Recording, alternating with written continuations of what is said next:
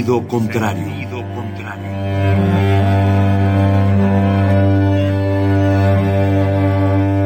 El Museo Universitario del Chopo presenta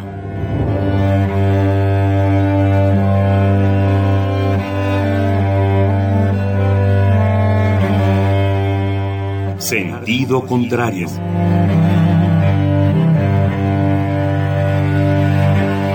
Una emisión de Marcelino Perelló. Producida para Radio UNAM, con la participación de Javier Platas.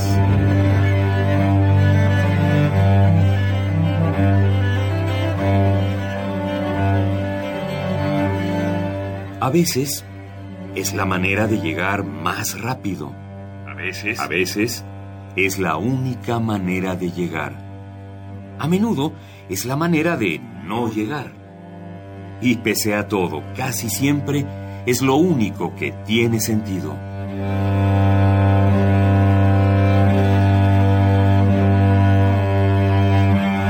Sentido contrario. Sentido contrario.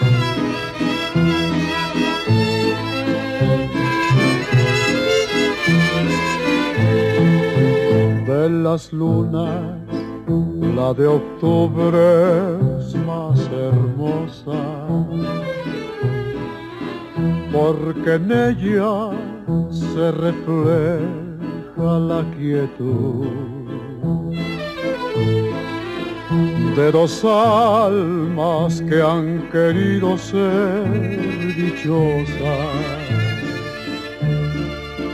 al arrullo de su plena juventud. Corazón que ha sentido el calor de una linda mujer en las noches de octubre. Corazón que ha sabido sufrir y ha sabido querer, desafiando el dolor. Hoy que empieza la vida tan solo al pensar que tu amor se descubre. El castigo de ayer que me diste tan cruel parece que murió. Si me voy,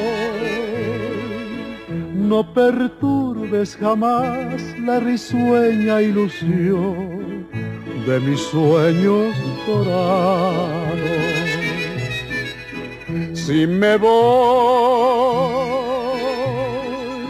nunca pienses jamás que es con único fin de estar lejos de ti. Viviré con la eterna pasión que sentí desde el día en que te vi, desde el día en que soñé que serías para mí. De las lunas, la de octubre es más hermosa. Yo no sé si las lunas de octubre son más hermosas que las de las otras estaciones del año. Me temo que los astrónomos no estarían de acuerdo. Lo que sí sé es que octubre es el mes más hermoso del año, con luna o sin luna. A lo mejor la hermosura del otoño resalta con la luna, pero otoño es el mes, en, en- los países que tienen estaciones, nosotros medio tenemos, pero tenemos poquitas. Pero los países más al norte, por encima del paralelo 45, por ejemplo, todo se tiñe de ocres, ocres, amarillos, terracotas. Es extraordinario, las hojas secas cubren las calles, los campos. Se, aparece una temperatura apacible eh, que lo acaricia uno. Octubre es un mes delicioso. Es el mes de los grandes romances y es también el mes de las grandes tristezas. Es un mes melancólico, sin duda, octubre, pero es también un mes especialmente propicio al romanticismo en el mejor sentido de la palabra. Esa risa fue simplemente un contraste para demostrar qué es lo no romántico. Marcelino, el romanticismo es el bosque oscuro. Exacto, de otoño. De otoño, claro. Así es. El romanticismo, ay, es la luna de octubre. Así a través de, los árboles, de, ramaje. Pero el, el bosque es tenebroso. El bosque es peligroso. Es que tú le el dices... El bosque... No, permíteme. Déjame acabar de hablar. Es que si te permito, dices pendejadas, cabrón. Bueno, a bueno déjame decir pendejadas también. Ya que otra, bueno. ¿O qué? ¿O a qué vengo a este pinche eh, programa, esta estación, fin, fin, verdad? Sí. Que merece mucho más, ¿eh? Sí, sí. ¿Qué? qué? que uno, que, que nosotros, uno, que, que, tú y yo juntos. Así en es. fin, pero bueno, buenas noches a todos. Sí. Les invito a que conozcan el Fando Ilis en Uxmal 78, entre Morena y Esperanza. De ahí venimos, ¿no? Es un agasajo, señoras y señores. Esa, ese lomo, ¿era lomo? Lomo, lomo, lomo. A la mostaza con, ¿era Eneldo o Romero? Porque yo soy miope para las especias mío pendejo. Entonces, el Fando y Liz nos dieron hoy un lomo a la mostaza con especia y un puré de papa. ¿Serio? No tenía madre. El puré, una cosa tan sencilla como un puré. Un pinche puré, ¿Cómo, cabrón. ¿Cómo puede ser un puré mejor que otro? Bueno, pues hay que ir a Fando y Liz para ver, es un puré exquisito. ¿Cómo dijiste? Me dijiste una Con tropiezos. Eso, es decir, eso, eh, no, no, no es eso, una pasta así como natilla, sino que encuentras pedacitos de papa deliciosos que se funden entre los dientes. Sí, maravilloso. Fando y Liz. Y vayan y apoyen a la, a la Vale, chingados. Porque que tiene la- razón, somos unos ojetes, no nos acordamos del Fando en el aniversario. sí, pero hoy, Y a el, veces pre- somos hoy el ojetes premio de hoy es una comida, no, cena, cena, porque abre tarde, porque la Vale es de las mías y todo se para a las seis de la tarde. Y, una cena en Fando y Liz para cuatro personas con sus correspondientes copas de vino tinto. ¿De qué? Tinto. Aquí está prohibido, es la universidad. El chupe está prohibido en la universidad. Fando y, Lu- Fando Está y- fuera de la Fando y universidad. Liz está, está, está, está peleando por ser incorporada a la división de estudios superiores, pero todavía no lo consigue. Ya le está cambiando el nombre a Pando y Luz. Pando y Luz. Fando y Luz, sí. Y Luz.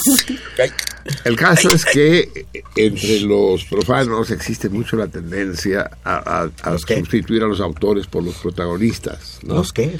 A los autores, No, no, dijiste los profanos. sí.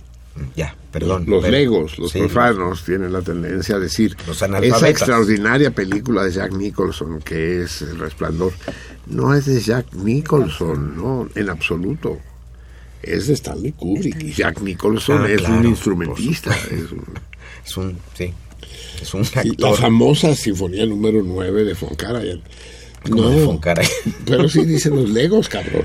No, bueno, hay quien es especialista y di- con- eh, dice la novena de con Karajan, con Karajan. la Si es que el qué novena es, pues. Claro. Sí, sí, queda claro de qué novena está hablando, Sí. no la de Mahler, sino No, que la de Beethoven, pues Ludwig. la novena nomás hay una, cabrón. Aunque los otros se han esforzado, ¿no? Mucho. Haydn tiene su novena, pero ¿quién se acuerda de ellas? No, nadie. Ni, Mo- ni la de Mozart, Sí. ni la de... Pues bien, dicen, tiene seis nomás. No, la luna de octubre de Pedro Infante. No, no, no, no. Pedro Infante Pedro la Infante. interpreta. Ah, dicen ahí. Sí, Bueno. no.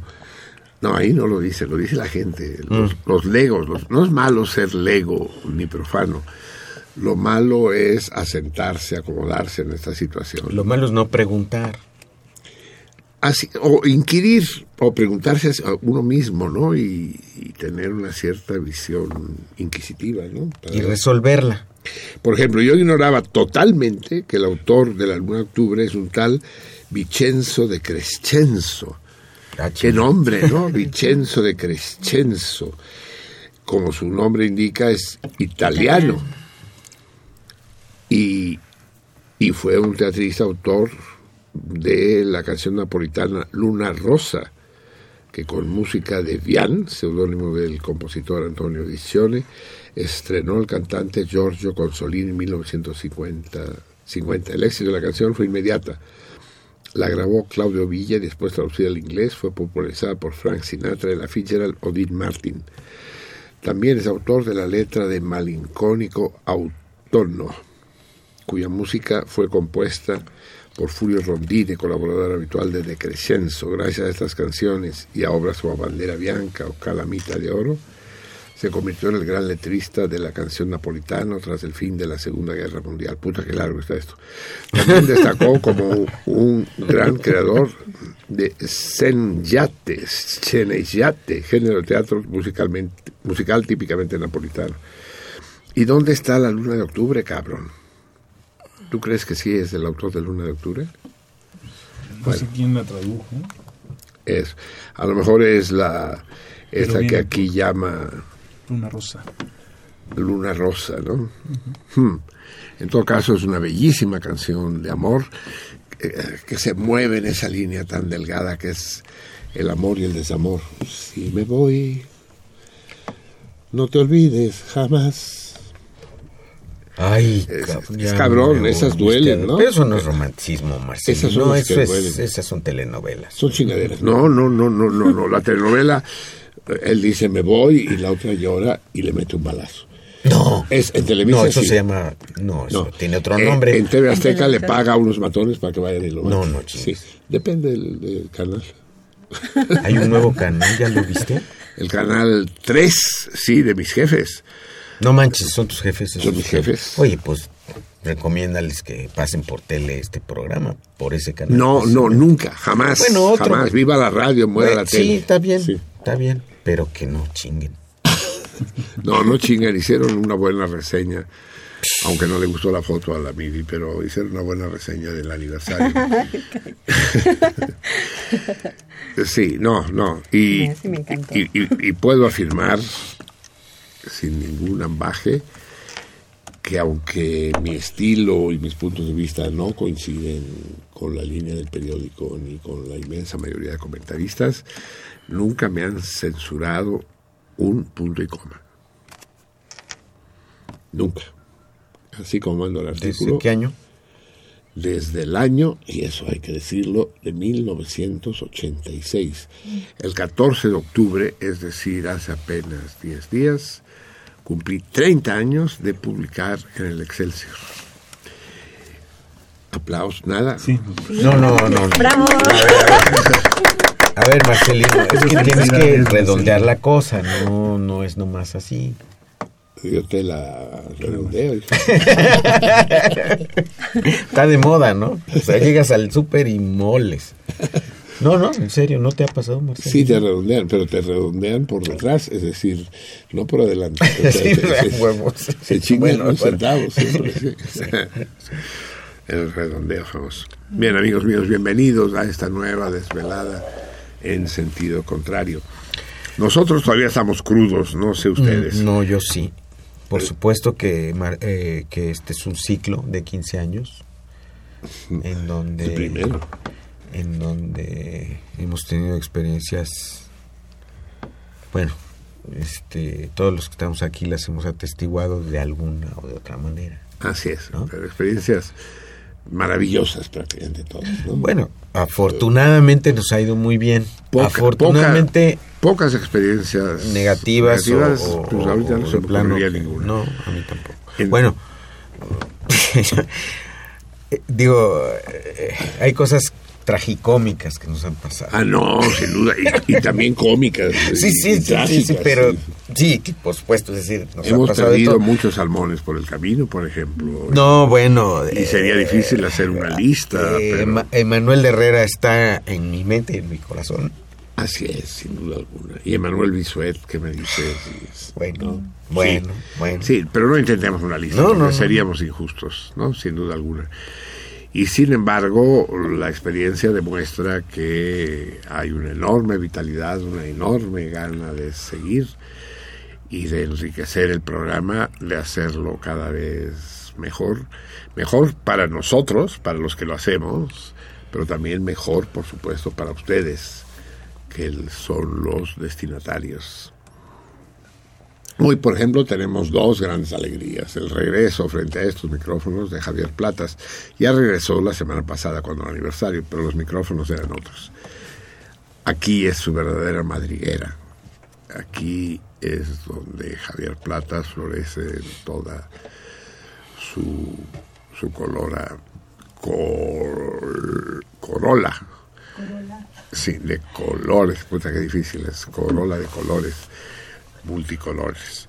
Eh, aquí, tener a Platas de regreso es sin duda alguna motivo de fiesta, satisfacción y celebración de todos los salmones, de este lado y del otro mm, de la onda gerciana. Un aplauso para Javier también sea bienvenido. Y que, Nada más que ahora te voy a estar jodiendo más, Marcelino. más que otras veces. carácter en esto, ¿sí? Sí, es que las cosas cambian de un día para otro.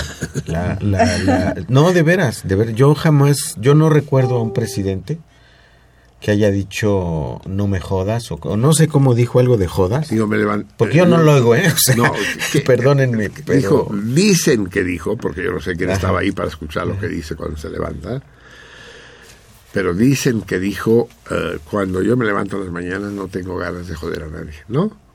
Una cosa así. Y...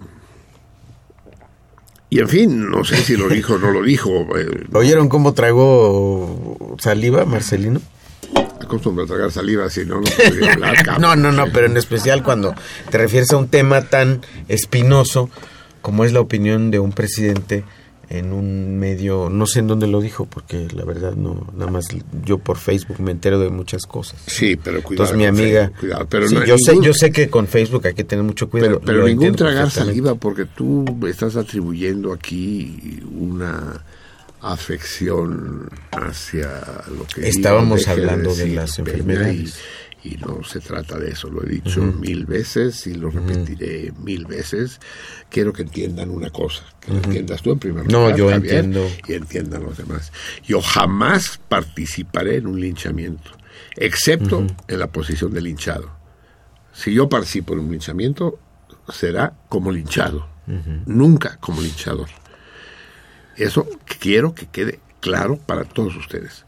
Y he pasado por la condición de linchado más de una vez.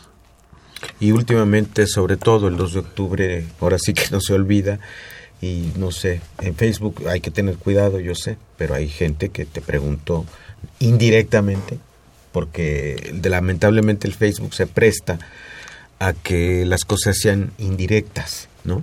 Lo cual a mí me parece muy vergonzante, porque yo aquí doy mi cara, doy mi nombre, y lo he hecho desde hace 15 años. No, no te, mi Facebook es real, igual que el de Marcelino, eh, y entonces no tenemos nada que ocultar. ¿no? Este, y, lo que tengo que ocultar lo oculto. Exactamente. Bueno, hay cosas que son confidenciales así y que no decimos por una justa discreción, por una discreción que es la normal en, en, en, la vida de una persona. De mí, no he dicho una sola palabra. De los pedos que se echan aquí, ¿verdad? No digo quién, porque hay veces que no se viene el autor, pero la cena es la misma.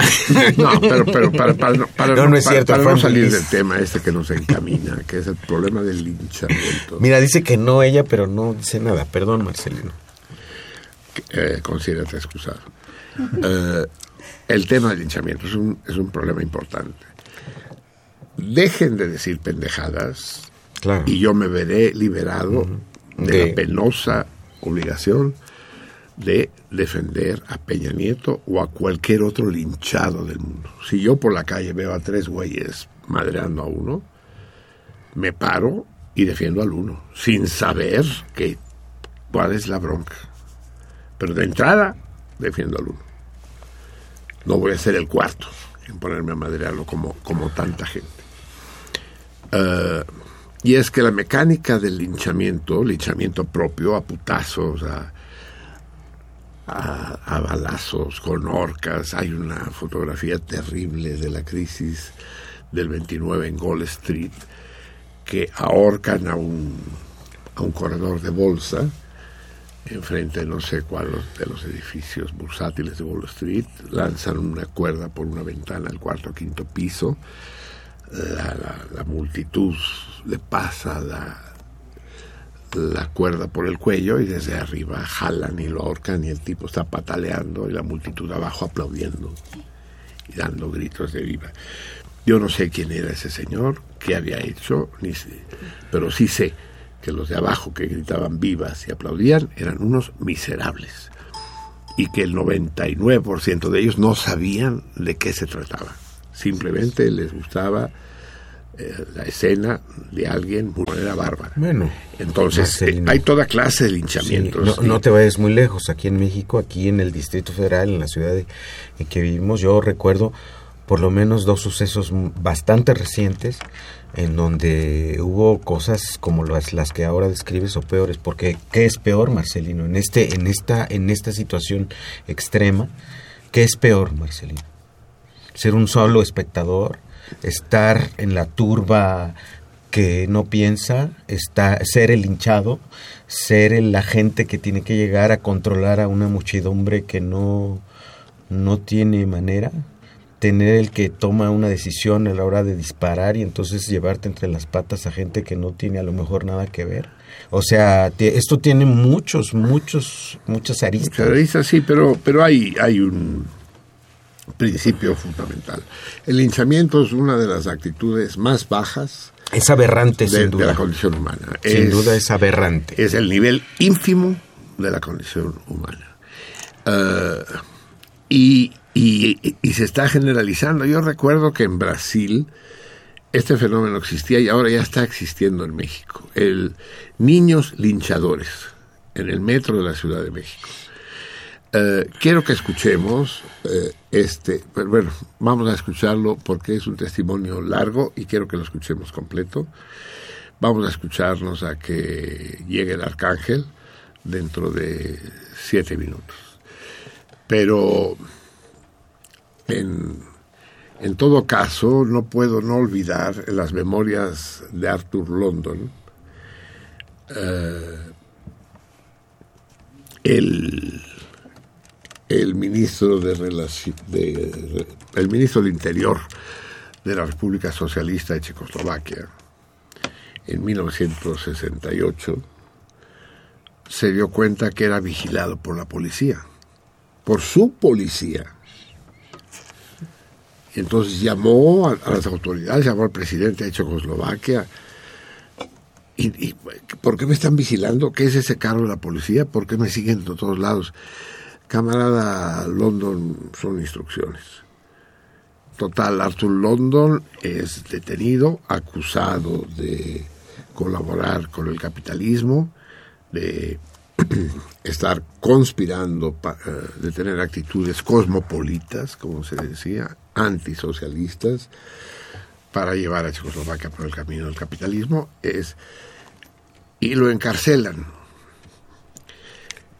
Y, todos sus compañeros, todos los que eran sus amigos y demás, todos, traidor, tránsfuga, todos Incluso pide ver a su esposa y a sus hijos. Y viene la esposa sin los hijos. dice, ¿por qué no trajiste a los niños? Porque no quieran, no quiero que vean al traidor de su padre. Y yo solo vengo a decirte que no me vuelvas a buscar ni que quiero tener ningún trato contigo. Eres una porquería. La soledad de Kessler en ese momento, de Kessler de London, en ese momento que describe en su libro La Confesión, es terrible y yo la he vivido. Pues en el 68 a mí me dijeron de todo por haber dicho que no fue el ejército responsable de la masacre en Tlatelolco, si es que masacre hubo. Me dijeron de todo. Y yo, sin embargo, me agarré con dientes y uñas a, la verdad de Gramsci. la verdad es revolucionaria. Y traté de ser lo más fiel posible a, esa doncella escurridiza y, aceitosa que es la verdad. Ese fue el primer linchamiento del que padecí y que sigo padeciendo. ¿eh? Todavía hay un chico de gente. Ustedes conocen gente que sostiene esa tesis. Y aparece en la taberna y aparece de vez en cuando. ¿no? Sé lo que es, ¿no? Sin llegar a los extremos. Arthur London logró, logró huir de,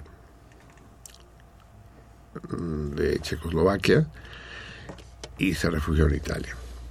Pero recuerdo otra escena, más pequeña, pero como es más directa, entendí mejor cuál es el mecanismo del linchamiento. Yo vivía en Puebla, en Mayorazgo, 15 eh, Sur, y venía bajando por una de las callecitas laterales para entrar al patio donde estacionábamos los coches, y hay una avenida, una avenida con camellón que tengo que atravesar, me paro en la esquina, enfrente de la tiendita donde compraba yo las chelas y los refrescos, me paro y en ese momento aparece una escuincla en bicicleta, echa la madre, viene por la avenida y da vuelta a su derecha hacia donde estaba yo parado y se estrella contra mi coche. ¡Clángana! Y se cae la bicicleta y se cae la niña y se raspa la rodilla y tiene sangre en la rodilla y empieza a llorar y empieza a, a juntarse la gente. ¡Cafre! Desgraciado, que no te fijas. Que es una niña, cabrón. ¿Cómo atropellas a una criatura así? ¿Qué no ves? ¿Cómo te atraviesas así? Digo, no, no, no me atravesé, yo estaba quieto, yo estaba parado en mi carril y fue ella la que... y empieza a juntarse gente, se llegaron a juntar como siempre. Miren, trae placas del DF, trae, es chilango, es chilango. Y se empieza a juntar gente y gente y gente. Dije, en la madre, cabrón. Y me agarraron entre dos. Y, ¿Dónde vives? Y la chingada. Digo, vivo aquí a media cuadra y la chingada. Y entonces el dueño de la tiendita, que estaba impasible, recargado en la puerta de la tiendita, sin decir nada, sin y al que conocía desde hacía años, se quedaba mirando así. Eh, y le digo, no vivo aquí, don no sé qué. Y dice así con la cabeza, dice que sí con la cabeza. Sí, eh, llegó el padre de la niña, se armó todavía más grueso. Y yo no podía explicarme en medio del tumulto. Y decía, no sé, mire, ella golpeó mi coche y no sé qué. Y, la niña que podía haber confesado, podía haber dicho, no era una niña tan chiquita, tenía 10 o 12 años. Ni madres, cabrón. Total que la gente se entristeció profundamente de que yo viviera ahí, que fuera vecino del barrio, y de que no pudieran partirme la madre o llevarme a la comisaría y se fueron disolviendo, disolviendo. Y entonces vi el golpe que traía el carro, una, una de estas camionetitas Volkswagen, ¿cómo se llaman? Una Caribe. Ah. El rayón y el golpe en el en el que estaba encima de la llanta. La salpicadera y la puerta. Y estuve a punto de llamar al dueño de la niña que se estaba yendo. Y, quién me va a pagar esto? Pero dije, no le muevas, no le muevas, no le muevas. Y me fui con el golpe. Y entonces entendí la mecánica del linchamiento. Nadie había visto eso, solo vieron a la niña llorar y les bastó. No están otros argumentos. A ver, Arcángel, acude, por favor, en mi defensa. Si tú no, ¿quién?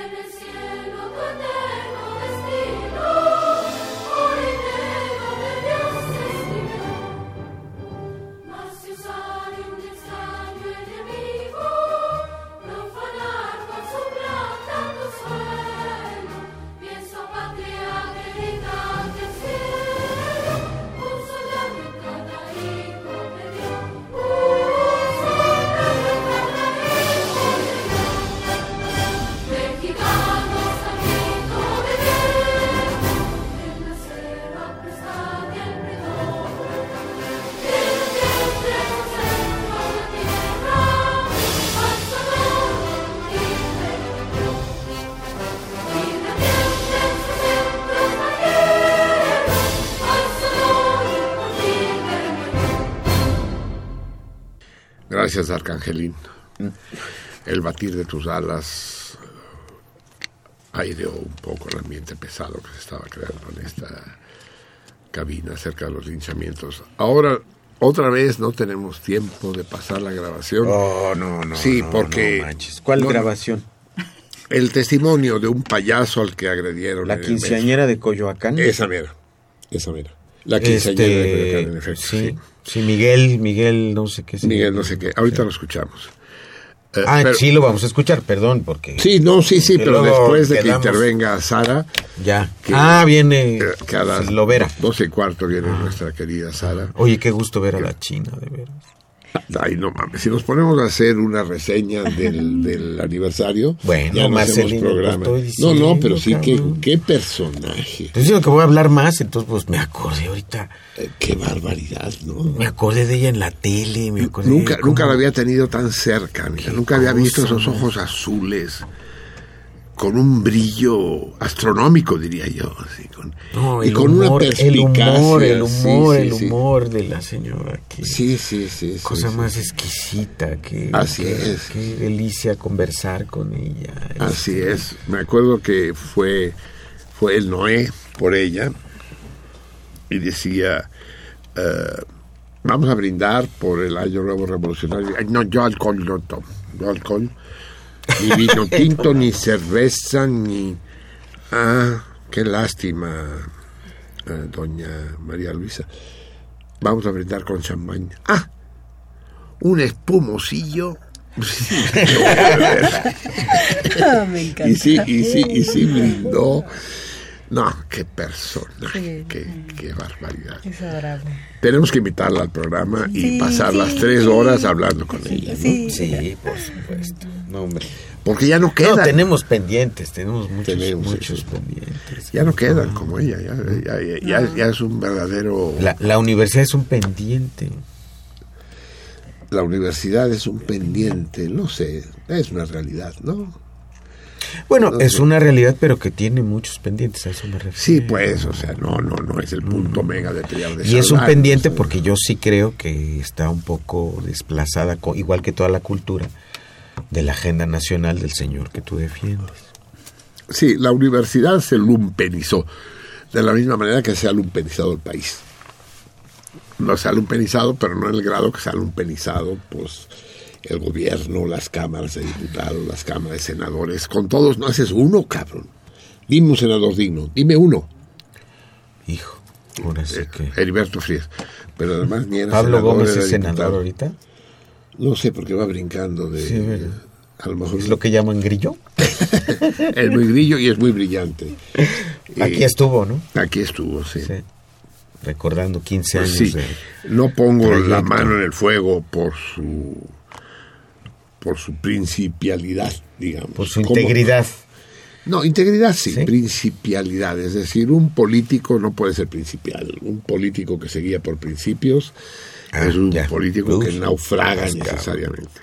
Estuvo aquí este hombre que yo considero ridículo, que es eh, el presidente José Mojica, el expresidente de Uruguay, que vivía en una casucha en el bosque y iba y venía con su bochito de 40 años de antigüedad, demostrando su, haci- haciendo alarde de su, de su modestia y de su pobreza y de su honradez.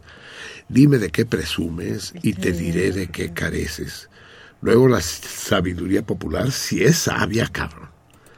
O sea, si él era realmente un hombre modesto, no tenía que ser alarde de esa modestia. Con que, viviera en un depa, en un depa no, porque es presidente de la República y necesita seguridad y demás, en, en- en una casita de la colonia del Valle de Montevideo y tuviera un, un Altima para ir y venir, ya con eso, cabrón, ¿no? Es decir, no, no tienes que hacer alarde. Hay esta anécdota que les voy a decir, a ver, ahorita no recuerdo los personajes, formidables, se las tengo que decir y se las diré en un momento más en cuanto tengamos un poco de, Aliento. de, de pausa así, de, de- de música. Pero de momento vamos a plantear los toritos para que no nos pase como siempre. A ver, primero vamos a resolver sí. lo de los toritos del aniversario, porque me hice bolas, y quién no se va a hacer bolas en ese desmadre que era eso. Y cuanto más avanzaba la noche y más bebía la gente, más desmadre era. El pedo que fue para callarlos, para decir, bájenle, por favor, estamos al aire. No, pues que todo el mundo estaba eufórico, chupando y Sí, sí, comiendo. había una La gran alegría, comida. Al otro día no comí, mano. Sí, sí, Mm, sí, sí. sí. ¿Cómo se comen en, en- en- en el- ¿Tú estabas? en la No. casola? Sí, claro, ya, ¿Sí ya era parte del Sí. equipo, ya estaba ahí trabajando. y Fernando Núñez. Muñoz. No, ¿cómo, Digo Muñoz. ¿Cómo se come? Perdón, ¿Cómo- perdón, cómo nos acabamos come? de conocer. Sí, es maravilloso la casola. Es decir, si quieren gastar, comer bien en un precio módico, Fando y Liz. Si quieren, Muy módico, ¿eh? si quieren Fando comer mejor por un precio ya no tan Razonable. razonable. No, no, no es de los precios, no es como el Pujol o, No, no, o la San Angelín, no. Ah, o la hacienda de Tlalpan que se come de la chingada. No, si quieren comer de a de veras, la cocina de Naum. Naum se llama el cocinero de, del Rebost. No, no se rebosni. Ay, perdón. Casola. La casola. Ay, ay, ay, espero que no me haya oído Guillermo. Sí, la casola. Eh, el Naum es un indio patarrajada, cabrón. Es Y un no me la pude comer. Es un otomí bajado de la sierra. ¿Quién? ¿No? Naum. Ah. Y aprendió a bases de. Empezó como pinche en la cocina. Y se convirtió en el pinche mejor cocinero de comida catalana de América. No mames. No, no, no, no, no, no. Bueno, yo no conozco todos los restaurantes catalanes de América, Ah, pero conozco los restaurantes catalanes de Cataluña. Y no les pide nada, cabrón. no. Unos canelones de Naum, un- una butifarra de Naum. ¿Qué nos dio ese? Una bruja de Una ¿Qué es bruja, ese pescado que Ah, el pez, sí. Pescado. Sí. In- incluso platillos que no son catalanes, como los pulpos a la gallega y demás, son verdaderas caricias al paladar. ¿no? Entonces, claro, tienes razón el Javier, la gente se puso eufórica y estábamos eufóricos todos, entonces me hice bolas con los putos regalos y hice un error. Entonces vamos a recordar, si me ayuda la laberinto, cómo quedaron los premios. Si no me equivoco, Leticia Menes Nava acertó el torito de eh, el personaje más lúbrico de la literatura mexicana y resultó ser el personaje de esta novela de, de la China Mendoza que se llama ay se me olvida el nombre de la mujer Ay, ahora les digo el nombre. no. Adela Arcelia Peláez, ¿no? a- a- Angelina Peláez. no. Amelia, a, a ver, busquen. Amalia, Amelia. Bibliografía, pero busquen, se me quedan mirando todos, como mis alumnos. A ver, traten de resolver este problema y se quedan todos así. ¿Pero qué ¿Ausencia? ¿Eh? Ausencia. Ausencia. Eso es. Ausencia. Magnífico, mi Eh, ausencia. Praxedis, me echó la mano. Eso es. El buen Praxedis. Saludos Sí, a ausencia, Praxedis. Ausencia es, es el personaje femenino más Nuestra lúbrico, esa es la palabra. Pasar de inmediato, ah, cabrón. Lupe Sánchez Nieves, aquí nomás hablando para reportarme, pasar lista de presente y saludando a todo el carnumen, en especial a J y a M. ¿Quién serán J y M? ¿eh? J es José Luis y No, es Jimena. es Jimena y M Manuela. Jimena y Manuel. No, y yo, yo estoy avergonzadísimo, No, avergonzadísimo con Lupe, que tuvo los huevos. Hay mujeres con huevos. Ya saben que todas las mujeres tienen huevos. Somos los hombres los que no tenemos huevos. Los huevos están en el óvulo y son patrimonio femenino. En las, en las hembras eh, humanas y en las gallinas son ellas las que tienen los huevos. Y ¿Estás comparando a las mujeres con las gallinas? un poco. Lo de los huevos, eso- en lo de los huevos. Ah. Eso va a causar reacciones de nuestras Sí, no, y- feminazis. Y, y ahorita viene nada menos que Sara Lovera, cabrón. Si me escuchó Pero ella la no es feminazi. ya- ¿Qué? Ella no es feminazi. No, no es feminazi. Hay, hay, hay un par de viñetas en la taberna con las feminazis. No. No, pero maravilloso. Es que la taberna es extraordinaria. Es, hay ahí un tropiezo esta semana, pero en general Es maravillosa, maravillosa la taberna. Y, busquen eso de las dos viñetas con las feminazis. Es inútil tratar de contarla aquí. Pero entonces dice el siguiente problema. Leticia Menesnava eh, acertó el torito de... Eh, el libro se llama no, no sé qué de ausencia. Y ausencia es del personaje, es el nombre correcto del personaje. Y como tal ganó el, el curso de cerámica en el en el taller de González de Costillo en Coyoacán. Eh, le asigné al final por equivocación los cuatro libros de colofón escogidos al gusto y criterio en la propia bodega. Pero la Julia es un dulce, caro. No, no, no, no solo es casi tan abusada como un hombre, porque no se puede ser tan abusada como un hombre, pero ella es casi... Otra, ay Marcelo, no, no, Ando, ando, buscando que... 15 años y 15 años tenía Martina cuando su amor me entregó. A los 16 cumplidos, una traición me jugó. Déjela Martina en paz. Entonces, este problema ya quedó dilucidado. Se queda Julia Leticia. Y también Ricardo Girardo, este, ah. que tenía asignados los libros, se va a quedar con el taller.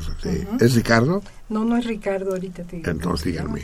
Pero ténganlo, ténganlo a la mano, no, no me dejen hablar así viendo a ver a qué hora tropieza, entonces lo levanto. Producción. No, eviten que tropiece, pues. Eh, bueno, él se va. Él, él atinó. Ay, él, que tus alumnos. Él le atinó al torito del Ángel Azul, ¿no? El profesor que anda vendiendo estampitas por las mesas. Qué película más terrible y más. Las piernas de la Marlene Dietrich ya valen toda la película, pero además esa escena patética, patética del profesor Mario. Raz. Mario Girardo. Mario Girardo ya aceptó también eh, quedarse con los libros de colofón. Ay, sí, aceptó quedarse con los libros de colofón, pobre. qué, qué desgracia. Por otro lado, Martín Catalán se gana el viaje a Acapulco para dos personas, con, con viaje y estancia pagados.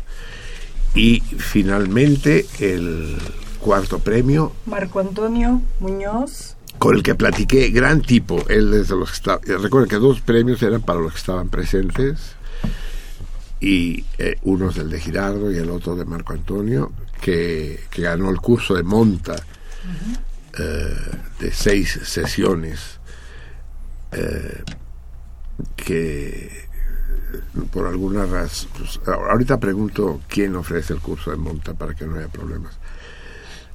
Y también tienen que ponerse de acuerdo. Si a mí me preguntaran cuál de los cuatro quieres, escoge uno me quedo paralizado. No sé cuál de los cuatro. No sé. Un curso, si yo, si yo no tuviera las, las nalgas que tengo, me refiero a las mías, no a las de Vika. Si no, si, si, no tuviera yo las nalgas que tengo, me iría sobre el caballo. Mi pasión por los cuacos es desde, muy, desde muy niño y la primera vez que pude montar, las primeras veces fueron en Chapultepec con un señor con una reata que te va llevando. Qué lata eso, ¿eh? No, pero... y no alcanzabas los, los, los, estribos, sí, exacto. No, uno va emocionado y ves que esa chingadera así camina, ¿no? De poca madre. Y tenía uno que esperar que pasara el tren cuando era un tren de verdad. Y, vamos a Chapultepec, vamos al zoológico. No, cabrón, al tren, a, a los caballos. A los caballitos.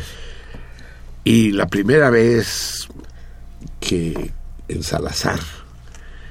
Ay, no. Sí, que alquilé un caballo ya y haz con él lo que quieras. Primero con miedo, cabrón, ¿no? no, alto miedo. Ya una bestia ya más grandecita y la chingada. Arre. Y ni madre. Arre caballo. Eso, porque eso uno lo aprende, ¿no? Sí, vas, sí, claro. Vas calando. Arre, caballo. A ver, mi cuaco, arre y cuando menos te lo esperas, mocos, hijo de chingada, y agárrate. Ahí el chiste es, antes de darle la palabra, la, están buscando. Y el torito ya valió madres. Ah, sí, ahorita después. Sí. Eh, eh, eh, el torito del cabrón que tiene un caballo de carrera, un caballo pura sangre. Muy bien, ahora en tres minutos entra la Sara. Quiero que olviden la historia de los huevos y eso. entonces, compra un caballo puro, pura sangre, lo inscribe en las carreras ahí en el hipódromo y arrancan y se abren las compuertas y salen todos. Y el caballo de este güey inmóvil. Dice puta madre al hockey pero por qué no corrió no sé pues le dije le pegué no corrió puta 50 mil pesos me costó la inscripción pero patrón pues cambie de hockey si quiere pero pues, no quiso correr Segunda carrera, 75 mil pesos la inscripción. Ah, arrancan. Y el caballo de este güey inmóvil. Y más total que lo lleva al veterinario y le explica, pues mire lo que me está pasando, este caballo me costó medio millón de pesos, pero ya está bueno, mire los dientes, pero no, no, ah, ya entiendo, sí, sí, sí. Ah, Vértigo a la velocidad. Sí, es común en ciertos puras sangre, sí. Mire, le voy a dar. Es más, tengo aquí muestras médicas. Póngale este supositorio gris uh, un minuto antes de la carrera. Y, va a ver cómo sale el hijo de la chingada como estampida. Si acaso no funcionara el. Si en 10 segundos no ha arrancado, póngale este otro otro supositorio rojo. Y con ese me canso que corre, pero corre en serio, no hay quien lo alcance. ¿Usted cree que con ese autor? Sí, sí, vaya, ya sale con sus dos supositorios. Y a las tres semanas se lo encuentra por la calle el doctor al propietario del caballo, medio demacrado, medio flaco así. Y dice, ¿qué pasó, mi amigo? Eh, ¿Funcionó el supositorio gris? Que sí funcionó que sí funcionó. Si no me pongo yo el rojo, no lo alcanzo, sí. La gran, la gran Sara Lovera, a la que ya la extrañábamos, hacía ya un par de meses que no teníamos el placer de escuchar a Sara, la voz de ese colectivo extraordinario que es el de las féminas, las propietarias de los huevos.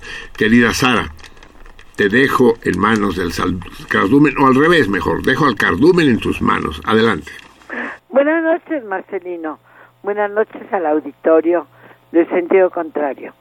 Bueno, estuve un poco ausente, ocupada. Marcelino, supongo que estás encantado de que me dieron el Premio Nacional de Periodismo. Por trayectoria, es como un premio de consolación por la tercera edad encantada. Eh, pero hoy quiero contarte que esta mañana... Sí, eh, te interrumpo tantito, por supuesto, por supuesto, querida Sara, pero fue el domingo anterior al aniversario y me fue imposible ir. Hubiera dado un ojo de la cara y la mitad del otro por estar ahí. Eh, te lo mereces y de sobras. Lástima que no hay un premio a tu altura, Sara, querida. No, mi amor, Todos los que te queremos y te seguimos nos sentimos premiados junto a ti. Claro que sí, claro que sí, Marcelino. Yo creo que es una cosa que pasa cuando el tiempo no deja más remedio que agradecer a, nuestra tercera edad. Estoy contenta, eh, pero te quería contar, esta mañana estuve en la plaza de Tolsa ahí frente al Museo de Minería con un grupo de mujeres para discutir sobre cuáles van a ser los términos de la nueva constitución en el Distrito Federal. Bueno, la pasé muy bien por tres razones. La primera, porque hay una decisión de una mayoría en el entre los constituyentes de, de lo que va a ser la Ciudad de México la nueva asamblea, la nueva constitución, pero lo que más me gustó es que hubo una declaración de que debe tener esta constitución un preámbulo de reconocimiento a las mujeres progresistas de la Ciudad de México. La segunda cuestión en esta reunión que fue convocada por eh, Teresa Enchaustigui, la directora del Instituto de las Mujeres del DF, y por Patricia Mercado, la secretaria de Gobierno de la Ciudad de México, es que estuvieron muchas mujeres constituyentes, no solo de un partido, sino de todos los partidos políticos que funcionan en esta diáspora política en la que estamos viviendo, con intenciones de rescatar lo que se puede rescatar de este país medio hecho en pedacitos. Mira, hay como un tema de gran discusión en, en esta nueva constitución que tiene que ver con el tema de el trabajo sexual o de las prostitutas, como se quiera ver. Bueno, este es un problema central eh, que tiene que ver con un punto de vista. Hay como dos corrientes, la abolicionista, la que dice que no debe existir la prostitución, y la que dice que hay algunas mujeres que lo hacen por gusto. Un tema muy discutido, está muy ligado a la trata, que es uno de los grandes negocios internacionales, y quien piensa que sí, que sí, que hay mujeres que optan por hacer estas actividades que les dejan dinero. Nadie está de acuerdo y te cuento, Marcelino, le cuento al auditorio de Radio Universidad, que las feministas en este tema hace ya algunas décadas que estamos divididas porque eh, no estamos seguras de que las mujeres lo hagan por gusto. Y hay quienes consideran que la prostitución es el momento, es el lugar donde hay mayor explotación para el cuerpo de las mujeres en el mundo. Nadie está de acuerdo, no se sabe si es el oficio más antiguo del mundo y si es un oficio o es una desgracia humana tener que vender su propio cuerpo. Pero bueno, el tema fue tocado ahí por la constituyente, la diputada Marcela Lagarde, que por cierto es la constructora de la ley de acceso de las mujeres a una vida sin violencia. Pero por el otro lado hay esta corriente que piensa que hay que ponerle reglas al trabajo sexual en la Ciudad de México para proteger los derechos humanos de las mujeres que han tomado esta decisión. Pero hay otros temas. El que tocó Beatriz Pajés, eh, la directora de la revista Siempre, jefa de alguna manera de la comisión de comunicación del partido en el poder o del partido de Estado, como lo hemos conocido al PRI, pero que sin embargo era emocionante oírla decir de que el preámbulo de la nueva constitución debe reconocer a las mujeres progresistas de la Ciudad de México.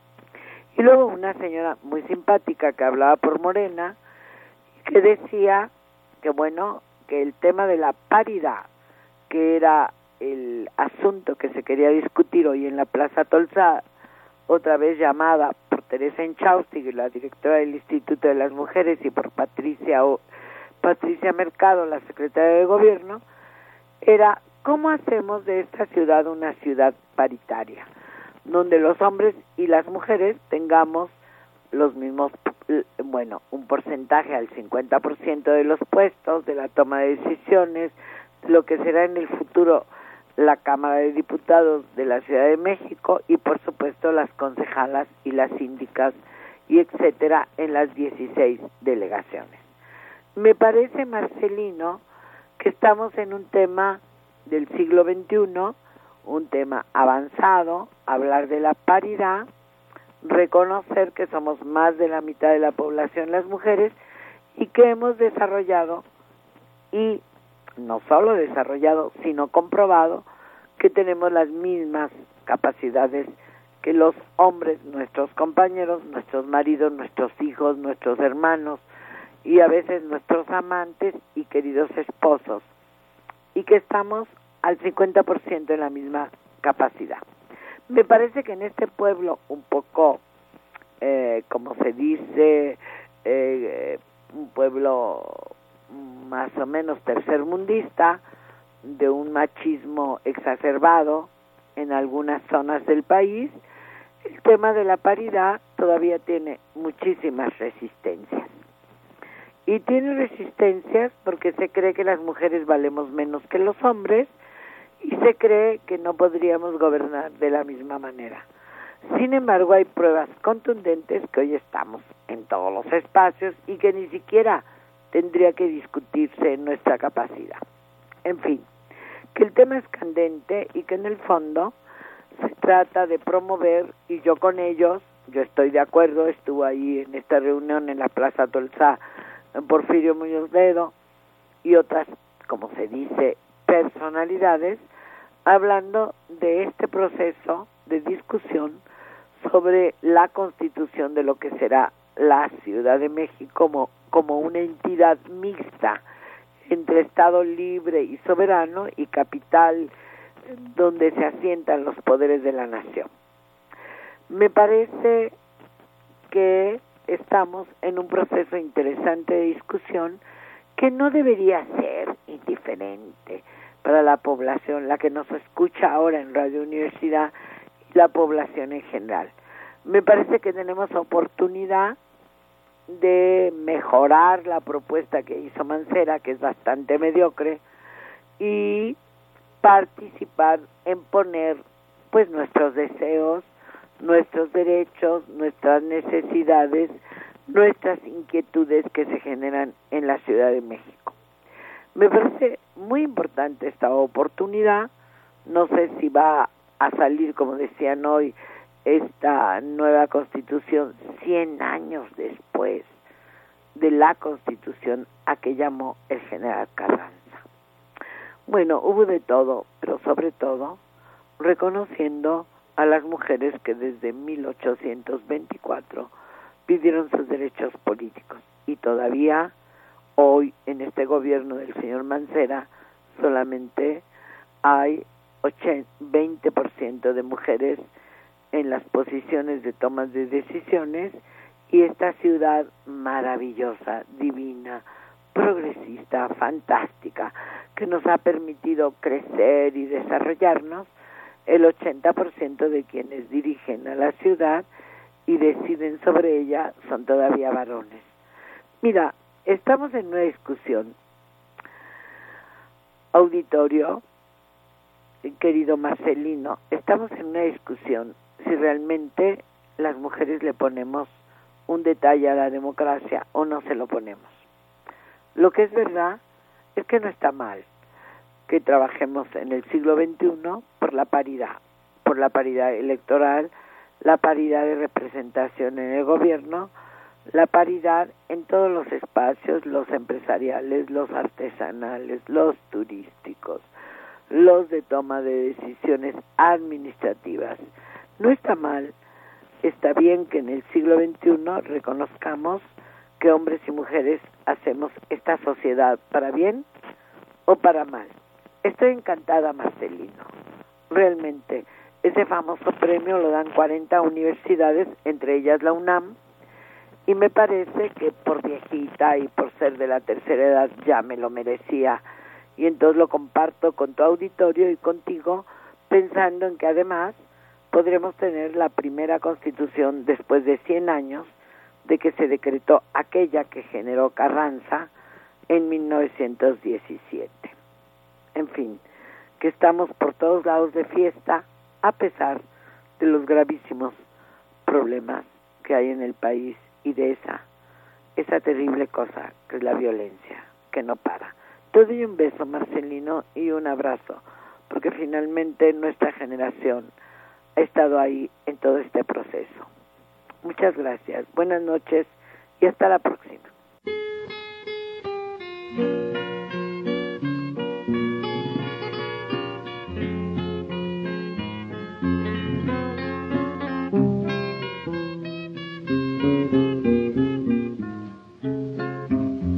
golondrina viajera de mirar dulce y triste que tu nido formaste dentro del corazón. Di, ¿por qué me has amado si tan pronto te fuiste? Di, porque me quisiste, golondrina que vuela como una canción.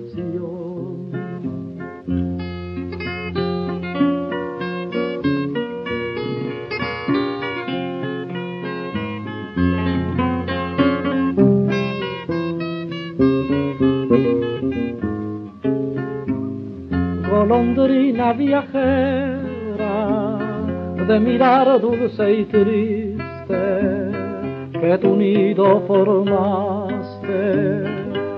dentro del corazón.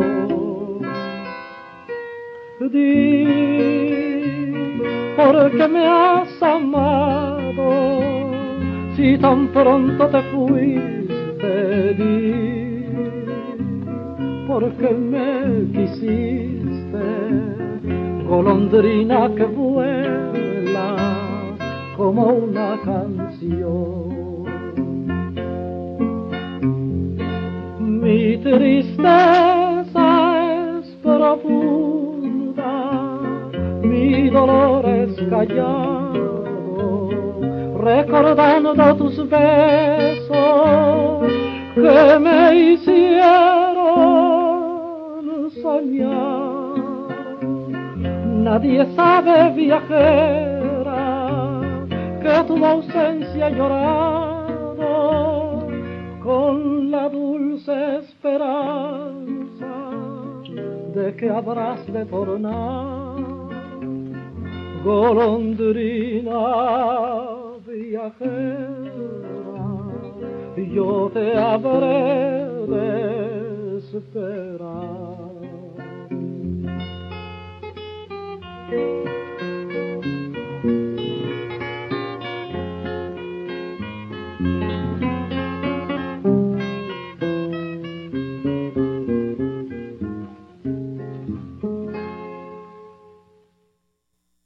Sara Lovera, Guti Cárdenas, dos grandes, dos grandes. Una del pensamiento y de la reivindicación, el otro de la ternura y de la inspiración. Golondrina viajera. Eh, de alguna manera se aplica bien a la Sara que no para, no está. estoy prácticamente de acuerdo en todo lo que dijo Sara, excepto en la historia de la paridad, en la historia de las cuotas, de que tiene que haber un cierto número de mujeres mínimo eh, y que debe haber el mismo número. No, no, no, no, no. Los diputados se eligen por sus méritos, no por su sexo, no por si menstruan o no, no por si se les para o no, por sus capacidades políticas e intelectuales, por sus compromisos sociales independiente. El sexo no tiene nada que hacer ahí, por el amor de Dios, nada que hacer. Sarita, a ver cuándo nos trenzábamos tú y yo en persona. No, nada de paridad. Y si salen elegidos 500 machines como diputados, son 500 machines. Pónganse pilas. Y si salen elegidas 500 viejas, son 500 viejas. No, no, no tenemos por qué decir, no, aquí faltan mujeres y aquí sobran. Pues, pues si, si no es vals de 15 años, cabrón. No, sí, no, no, no. Pero por lo demás, la fuerza y la perseverancia y la, la energía con la que defiende sus evidentemente nobles objetivos, Sara Lovera, y todo el conjunto de chavas aceleradas que la rodea, merece todo nuestro encomio. Lo que sucede, Sara, lo que sucede, amigos y amigas salmones, es que la historia existe y la, historia es una historia de roles asignados a los hombres y a las mujeres muy distintos, pero que no necesariamente son opresivos. Es decir, la mujer en la casa y el, el hombre es el que caza al conejo y la mujer es la que, la que lo cocina. Y yo no creo que cocinar un conejo sea inferior al hecho de cazarlo, pues. No, no lo veo. A mí me gustaría ser ama de casa hasta eso. Me gustaría que fuera a dar clase Natalia y yo lavar los platos. Dis- disfruto mucho, pues. Lo que pasa es que no sé. Lavar platos sí sé. Lavar la ropa en la lavadora también sé. Eh, tender la cama, soy un chingón. Trapear es lo que se me chinga. No sé cómo se hace porque se ensucia el agua de la cubeta, entonces ¿qué hago? ¿Trapeo con esa agua sucia? ¿O voy, la- le pongo agua limpia y vuelvo a trapear? Y, ¿Cómo se hace? No sé, nunca he sabido. Lo he preguntado mil veces a Vika y, y a otros especialistas y no me saben decir cómo se trapea. Pero el, el momento en que el momento en que aprenda yo a trapear, en ese momento no me pesaría en absoluto dedicarme a labores domésticas. No veo, no veo ahí. Es, un problema de roles. Y entiendo que hay mujeres que quieran ser secretarias y que quieran estar en una banda de montaje de una fábrica. No entiendo por qué, pero que quieran, pues es su derecho. Es una chinga, ¿eh? Pero órale, si lo quieren, pues a- ahí les va. Y si hay una pendeja que quiere ser presidenta de los Estados Unidos, pues que lo intente y, y- y le va a salir bien. Si eso, si eso la hace feliz y si hay suficientes pendejos alrededor que se lo permiten, pues órale, aviéntate. Si quieren ser tan hijos de puta como los hombres, como Margaret Thatcher o como Golda Meir, pues que lo sean, para que demuestren que también son igualmente puercas y También se puede ser ojete. ojeta. Ojeta. Va- vamos a crear términos, ojeta, ¿no? No, tengo una amiga que es que dice que es genérico, que es indistinto. Que ojete, ella se considera ojete. Ajá. Bueno, no, no, no, no, manches, no, no. Es que el ojete No seas ojete. que- sí, ¿sabes a qué se refiere? Sí, ¿De qué ojete supuesto, está hablando? El, el ojo de la cerradura. Eso es. ¿eh, ¿no? Sí, sí, el tercer ojo de los el tercer ojo de, de los Exactamente. de De los los tibetanos. Rampa, Los Van Rampa. Sí, sabes qué, cuál es el tercer ojo, que en la frente, pura mano lo tienen en Es la el frente. sisirisco. Lo tienen en otro lado. Sí. Muy bien. ¿De qué te ríes, Adriana? ¿Es en serio? Del Estamos hablando. Ah, De- sí, estamos hablando de anatomía o de qué, tú de qué estabas hablando? No, yo estaba hablando de los monjes tibetanos. del om. Om. Sí, es que eso de sentarse sobre un ojo también tiene su gracia, ¿eh? Hay, hay que ser medio místico para lograrlo. Bueno, en fin, amigos míos, son las nueve, no, son las cero horas, las doce de la noche con 39 minutos. En algún lugar Vamos a ver si ya las podemos decir los toritos que nos corresponden. ¿Será? Bien, Venga. Lo- ya dije todos los toritos del, del aniversario, sí, los dije todos, ¿no? Ya se corrigió, ya se enmendó, ya, Ya, se... y todo el mundo está de ya- acuerdo y todo el mundo está contento y más Qué contento está cuando los hayan recibido. recibido y nos lo digan, díganlo, bola de egoístas y indiferentes, díganme, qué padre mi viaje a Acapulco, me trataron de poca madre. Los libros que escogí de colofón cuesta uno, cada uno cuatro mil quinientos pesos y, y se pusieron muy contentos en colofón. Eh, sí, háblenos. Y el curso de monta, de monta de caballos, no se me hagan Pues bolas, es Selene la que lo ofrece, ¿no? Es Selene la que lo ofrece, sí. Selene Acevedo es la que... Pero, a ver, ofrece que monten a sus caballos, porque tu, tu afirmación se presta a un doble sentido. Como que un... Ay, Sí. Marcelo, lleva la chingada. Mm. No manches. Ya no me acuerdo, me dijo Selene cómo se llamaba, tenía un caballo y una yegua. Pero no me acuerdo cómo se llama. Bueno, el caso, los toritos. Este mes termina vendimiario. Este mes, ¿no? Ya terminó vendimiario. Eh, estamos en el 26, de manera que ya estamos en eh, Brumario, tal vez. Brumario. ¿Eh? Efectivamente, sí. Estamos en Brumario. ¿En qué día de Brumario estamos? 4 Betabel. 4 Brumario, Betabel, decimos en México, remolacha, dicen por allá. El martes, o Ad- sea, hace ad- ratito. adoro el Betabel, adoro, pero me temo que ya no tengo permiso de tomar esa chingadera, pues soy- me cayó la diabólica, cabrón, y el Betabel sí. De ahí, es pura de, azúcar, ¿no? de ahí se extraía el azúcar en Europa antes de llegar a América y descubrir la caña, sí. Fue pera hace. Ah, sí, el, el, el día de ayer fue pera. Pera, pereyó quiere decir pera silvestre, Oh, como el gato. O sea, es tu santo. A ver las Digamos, mañanitas para así el es, Señor. sí.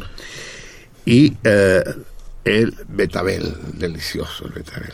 No, Raro, el- no- el color. Yo lo odio. Y hay dos aquí que odian el betabel. A mí no me gusta tampoco. No, ¿no te Tres. gusta tampoco? No. No, no, Ni el color les No, gusta. no, no, no. El color sí, Bueno, pero, sí, el color es sí, bonito. pero... El sabor, ¿no? No, pues, no. mm, Sabe a tierra. No. Bueno, tragando si yo el pudiera lodo. comer todo el betabel que ustedes desprecian, No, lo a mí sí comería. me gusta. Mm. mucho. Mucho. Bien. Guácala. A- Así pues, el- la respuesta correcta al torito del mes pasado, lo que pasa es que no tenemos las cartas aquí porque la Vica es de una eficiencia no alemana, sino keniana. Y, y no nos trae las cartas, chingada más. De manera que las leeremos si todo va bien. Eh, en la semana que viene y veremos si hay respuestas correctas. No lo podemos decidir, pero de momento ya les digo la respuesta. Los caballos son originales de Asia y los camellos son originarios de América. ¿Cómo llegaron los caballos a los pieles rojas? Es algo que nunca sabremos. Pero fue tardío porque los, los indios eh, americanos eh, no conocían caballos, no más al sur en todo caso. Yo no sé cuándo los pieles rojas se montan a caballo. Y el camello es americano de origen. ¿Qué chingados y cómo se fueron los camellos a Mongolia y hasta África? Camellos y dromedarios, ¿no? Es una historia muy hermosa que les voy a dar el tip para que la lean. Escribí un ensayo muy importante acerca de la migración desde el punto de vista matemático de ecuaciones diferenciales, pero que puede ser leer por un lego, sí. Pero es la respuesta correcta. El caballo es originario de Asia y el camello de América. Veremos si alguien contestó bien. Y va el torito de este mes, el torito de Brumario. A ver si, si un productor se acercara por aquí, me haría el hombre más feliz de la tierra. Vamos a escuchar una grabación, un cachito de una grabación porque es muy larga. Es el corte número 13. Es, es una obra que ustedes conocen bien, pero esta grabación, esta versión, tiene algo muy especial. Es que no sé cómo ponerlo, si dificultarlo mucho o facilitarlo mucho. ¿Qué? No, hay que dificultarlo, Marcelino. Bueno, pues ya Sí, ahí no, se queda. sí. Esta grabación tiene algo muy especial. ¿Qué tiene de especial la siguiente grabación? Adelante, la siguiente versión, no grabación, la siguiente interpretación. ¿Qué tiene de especial?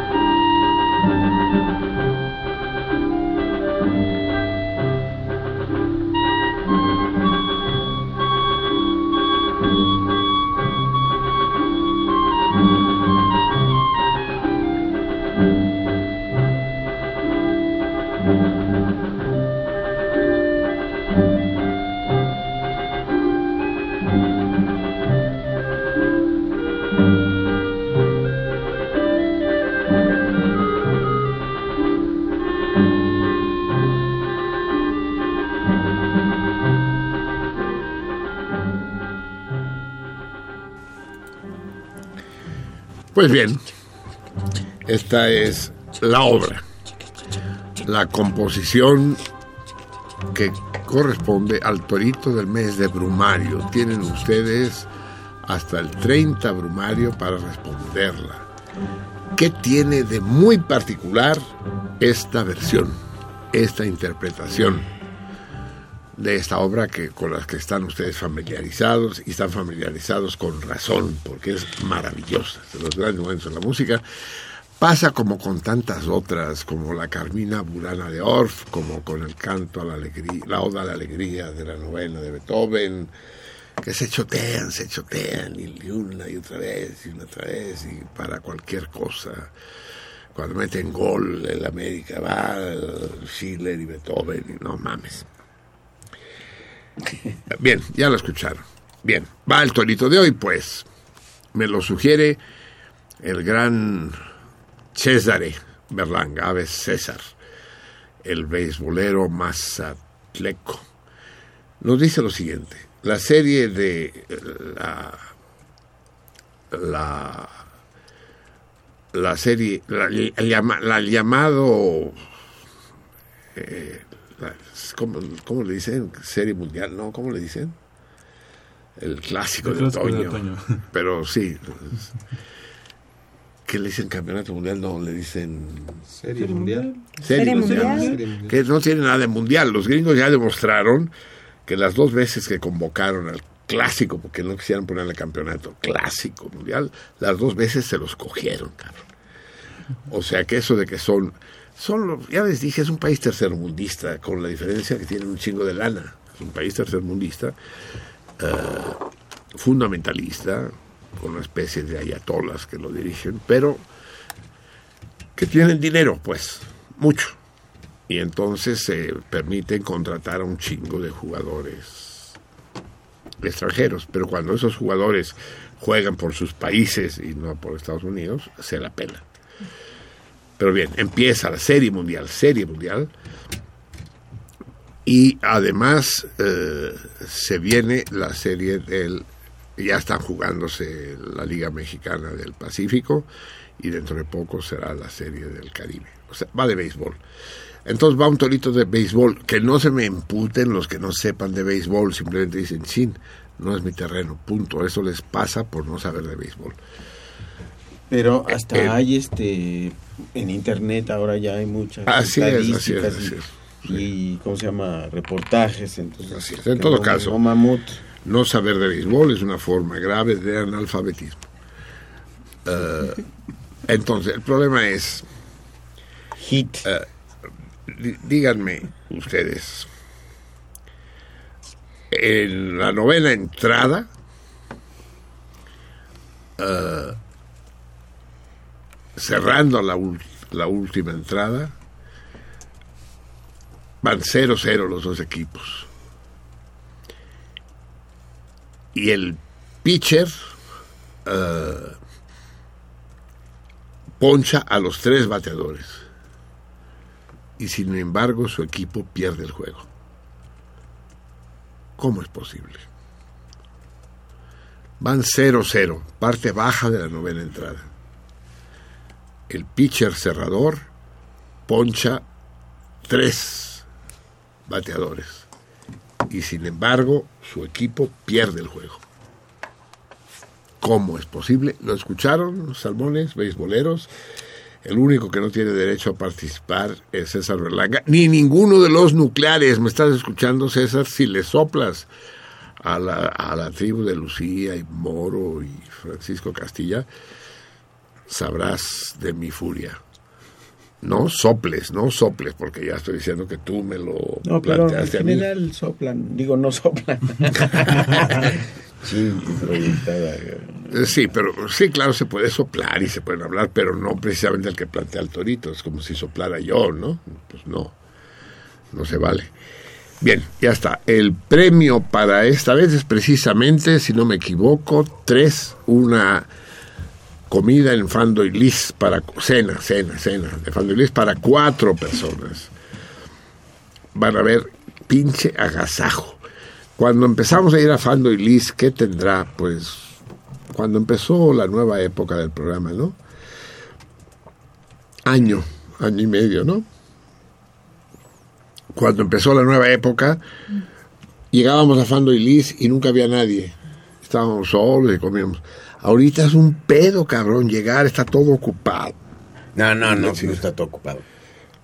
Está ocupada nuestra mesa.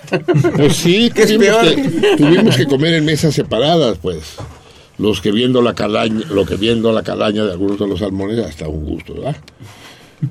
Pero aparte de eso, eh, sí, qué lugar. Está en Uxmal 76. si No es me 78. equivoco. O 76 o 78, pero, pero no hay... A ver, vamos a ver aquí. No hay pierde, chécalo, sí.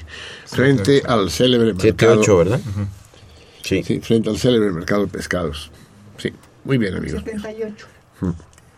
Oxmal 78. Entre Se Morena. Entre Perdón, Morena y entre Morena y Esperanza. Esperanza. Sí. Así es. Eh, Uxmal corre de sur a norte. Cerca de la Y así para ser muy precisos, Pero los peatones se les 78. permite ir Ah, en sentido contrario. Eh, vamos a vamos en este momento a escuchar eh, a nuestro comandante en jefe de la Cinemágora, el gran Praxedis Razo, hablándonos de la formidable película de este viernes en la Cinemágora. Qué padre la Cinemágora. Estamos todos los que la fundamos enormemente satisfechos. Enormemente. Y esto me sirve de pretexto para dar la bienvenida al gran Fernando V a este programa. Es un recluta proveniente de la Cinemágora. Es un fichaje de lujo.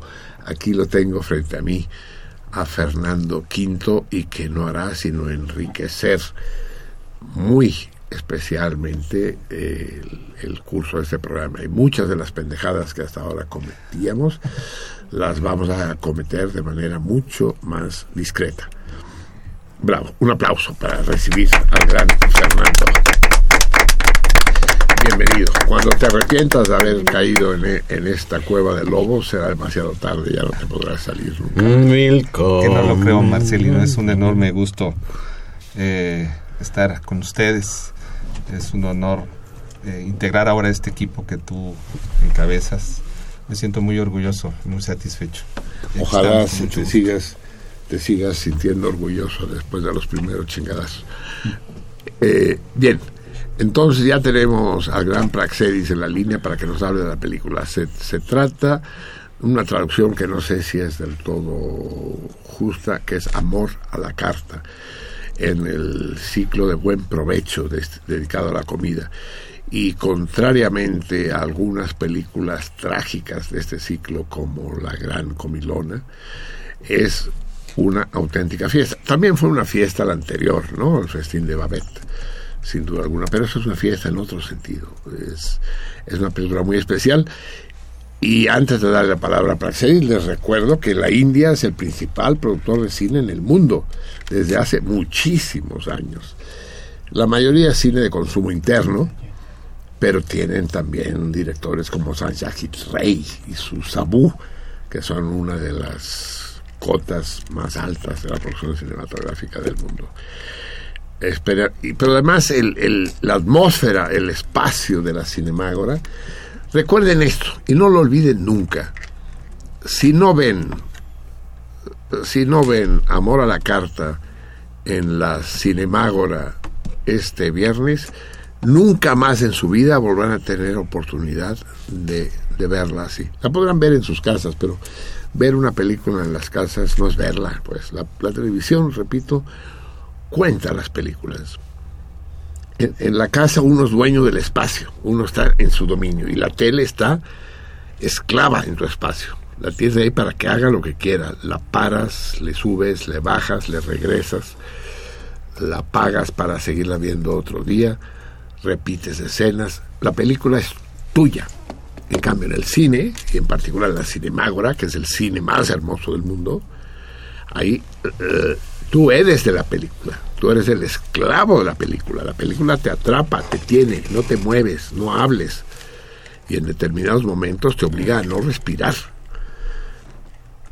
y, todo el fenómeno catártico, toda la reverencia cinematográfica se produce y las películas resuenan de una manera muy distinta. El efecto cinematográfico solo se produce en público y dentro de la convención propiamente eh, eh, multitudinaria y, y silenciosa de la contemplación en cine.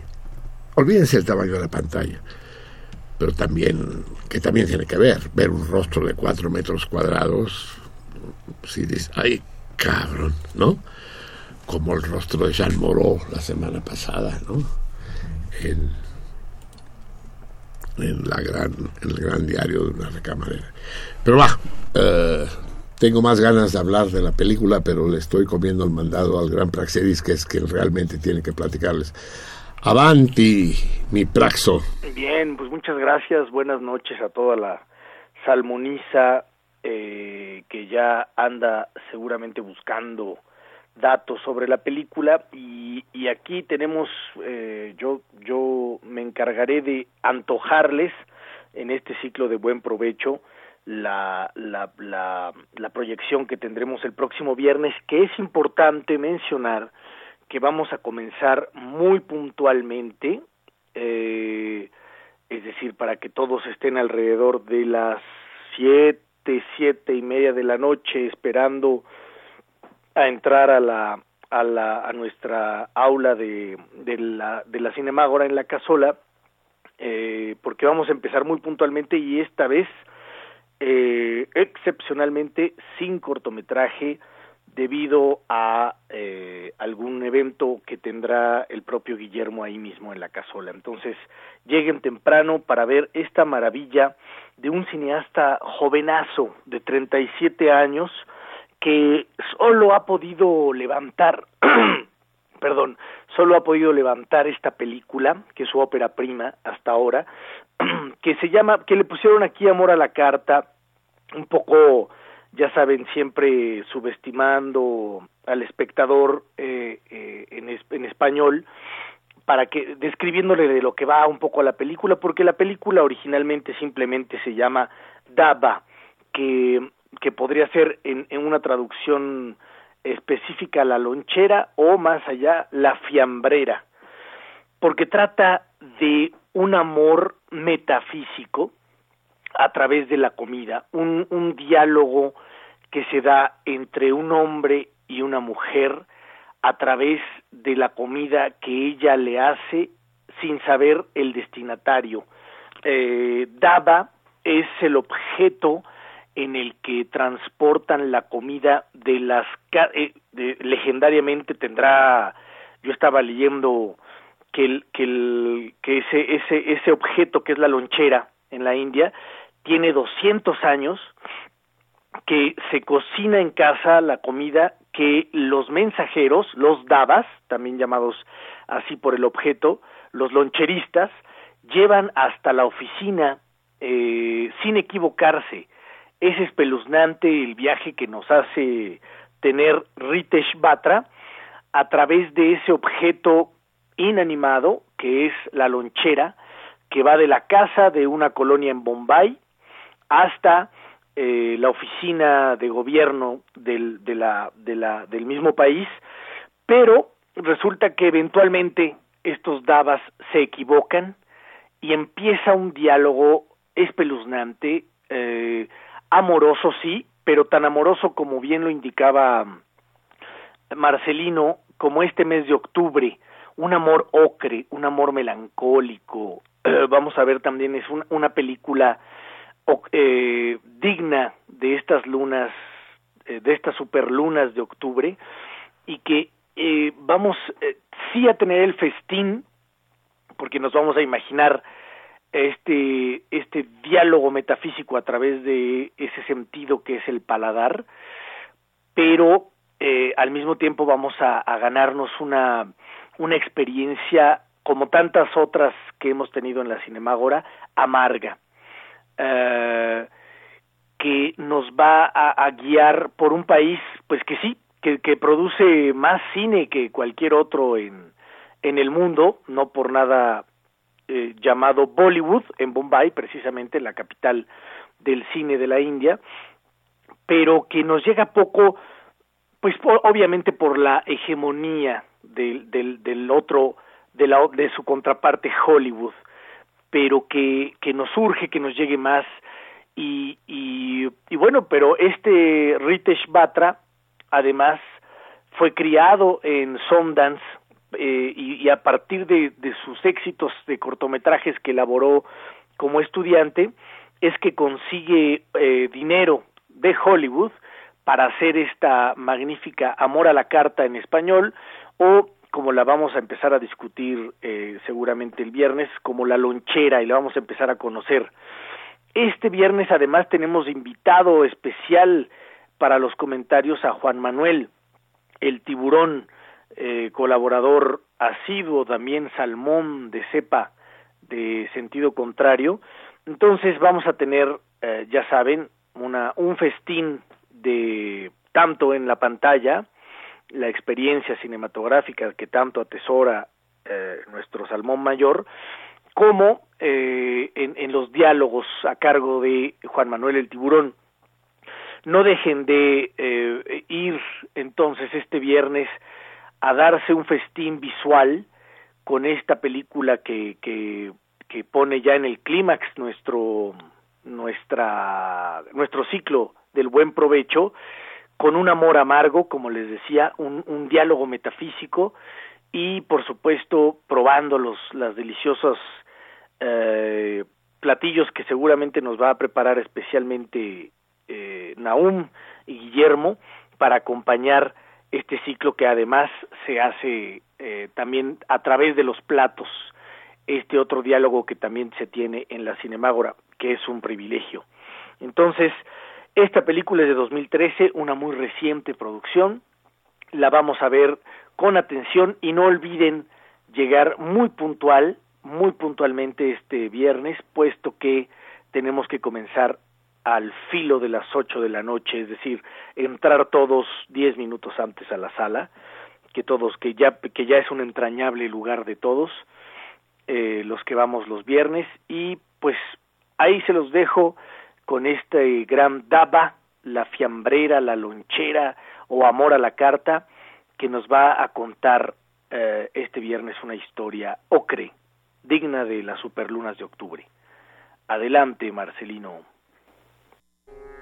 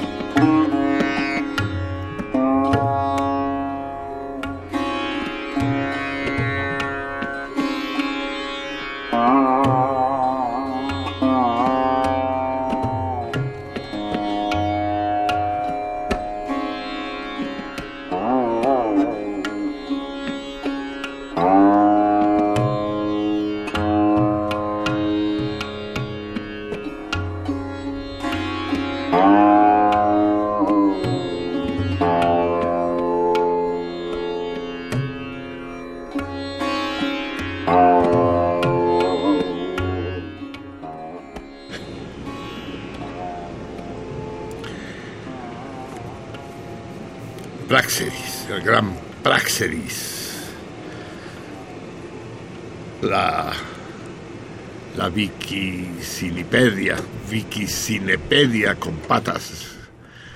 Pero no solo que sepa mucho, es que tiene una sensibilidad muy especial. No todo es saber en el arte, ¿no? No es, no es solo un erudito, es, un hombre que juzga desde dentro al cine, desde, las entrañas. Hace. El cine es entrañable para él y nos lo hace entrañable a todos.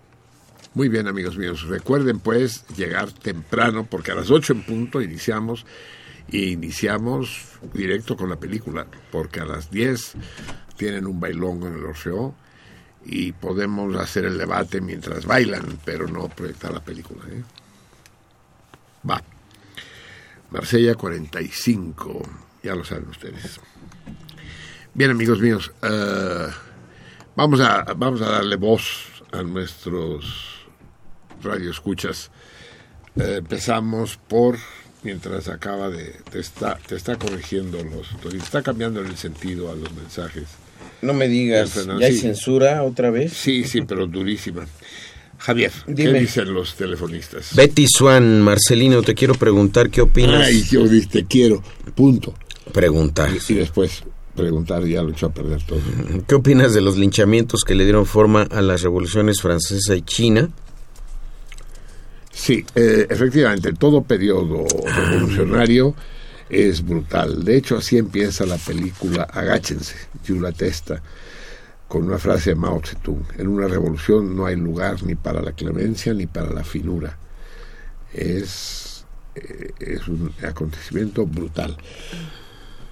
Y así es, pero eso no quita en absoluto que, que se manifiesta, sale a la superficie el, el lado más oscuro de la condición humana. Los animales no linchan, que quede claro. Los animales pueden matar en hordas, en grupos, pero para alimentarse. Nunca por el placer de partir la madre al otro.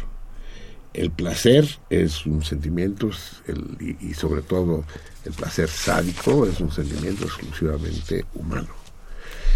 Y, y los linchamientos, pues sí, se producen, ¿no? En cualquier, en, en la paz y en la guerra, pues sí. Jorge Alfredo Rocha asegura, unos salmones se han ido y otros nos hemos sumado. Felicidades por el aniversario. Felicidades a ti. Se han ido pocos, los pocos que se han ido se han ido al otro mundo, cabrón, porque... No, luego sí se, se van unos, pero luego regresan, ¿no? Unos se emputan, no tienen problemas y se van, pero luego regresan. Tenemos muchos, muchos revenidos, ¿no? Revenant. Martín Catalán, ¿pueden por favor dar un comentario sobre René Avilés Favila? Porque murió recientemente, ya que fue invitado junto con, junto con, o junto con, ¿no? Teófilo Huerta. Ojalá y pongan algo de los Rolling en su memoria. Eh, sí, vamos a poner Rolling. A los Rolling no, vamos a poner uh, like a Rolling Stone, pero en memoria mm, de Bob Dylan. Sí, eh, René Avilés merece un comentario aparte, efectivamente fue invitado, gran amigo mío, gran amigo del programa, un tipo espléndido personalmente como, como escritor. Nunca se dedicó eh, de lleno a la escritura, fue más periodista que escritor de ficción o de ensayo pero, pero su prosa es limpia, nítida y sus ideas muy contundentes, muy convincentes. Gran tipo, es una gran pérdida y muere joven.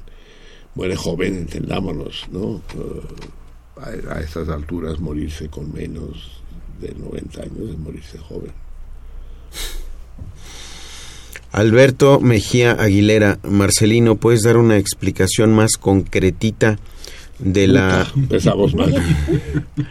de la teoría de la relatividad de Einstein explica por favor cada uno de los elementos de la ecuación E igual a mc al cuadrado Mira, no, no, no es tan difícil. Estás, es esa ecuación que mencionas tú es la, teoría general de la relatividad, la más compleja. Existen tres teorías de la relatividad. La primera es la relatividad clásica, que la velocidad de un móvil se mide siempre respecto a la de otro.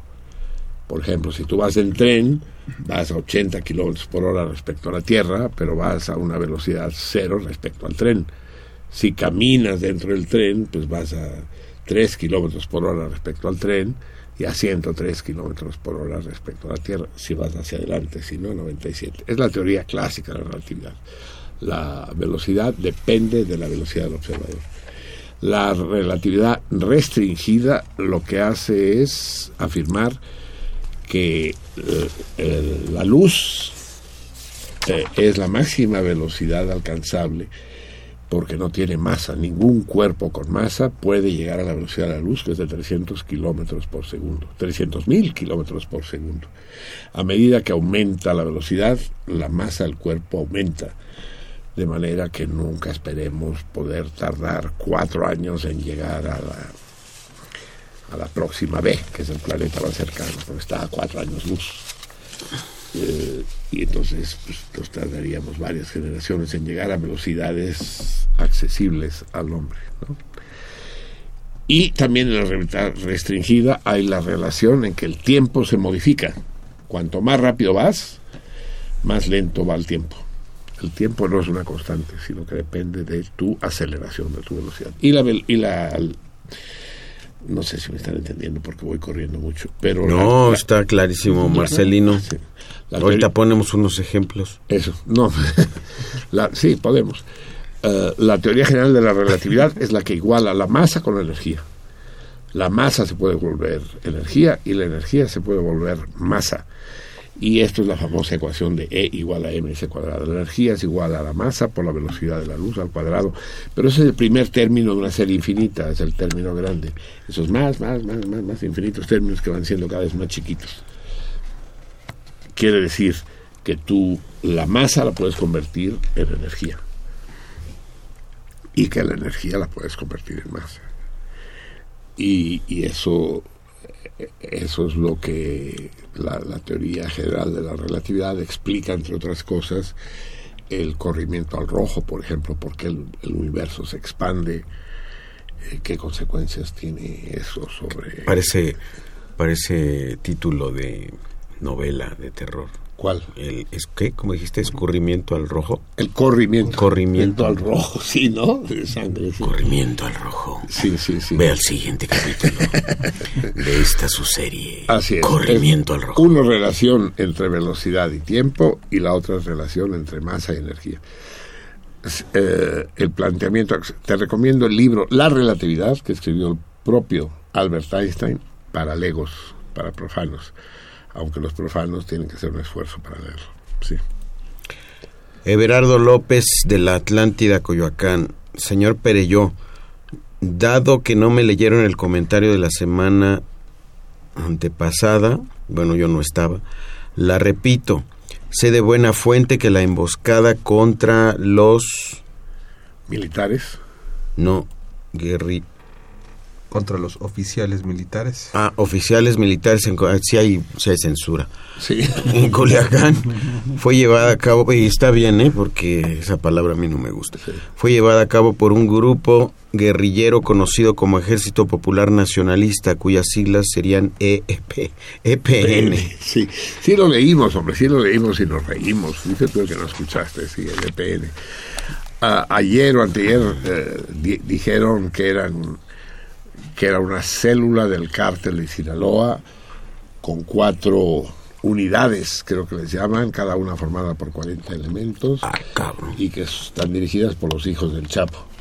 Aunque si todos los hijos del Chapo conducen una unidad de 40, han de ser como 4 millones, cabrón, porque ese güey dejó, tenía hijos de regadío, hijos de temporal por todo México. Hijos de la chingada.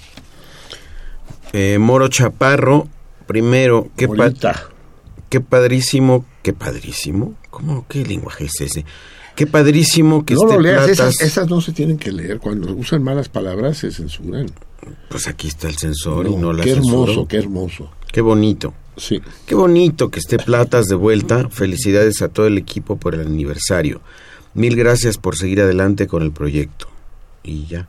Bueno, es que dice primero, pues segundo. Bueno, ha de ser las gracias, ¿verdad?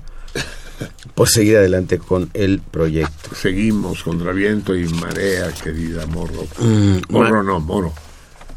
Manuel Mondragón, ya nos falta muy poco para llegar a la monarquía parlamentaria. ¿En sentido contrario? No, no aclara, tendría que aclarar. No hay que tener miedo a la mordaza de las autoridades. ¿Cuál mordaza? Está hablando de España, ¿no? No, ha de ser que hay un nuevo proyecto de mancera para mansar perros, yo creo. Para evitar Que les pongan bozal, claro. ¿no? bozal, pues, pues tendría que ponerle el bozal a, a más de un diputado, sí, no, no a los perros. Tenemos que acabar con este electorerismo abyecto y esclavizante y absurdo. Este electoralismo,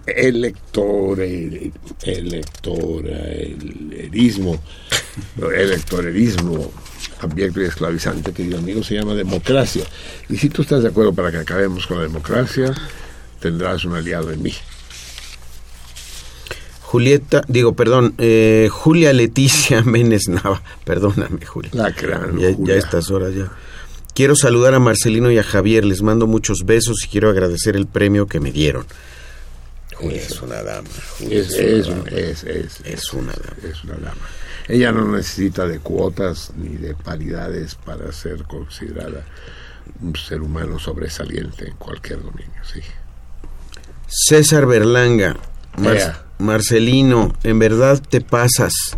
Ahora qué dice, chinga. Insistes en preguntar toritos que no dominas.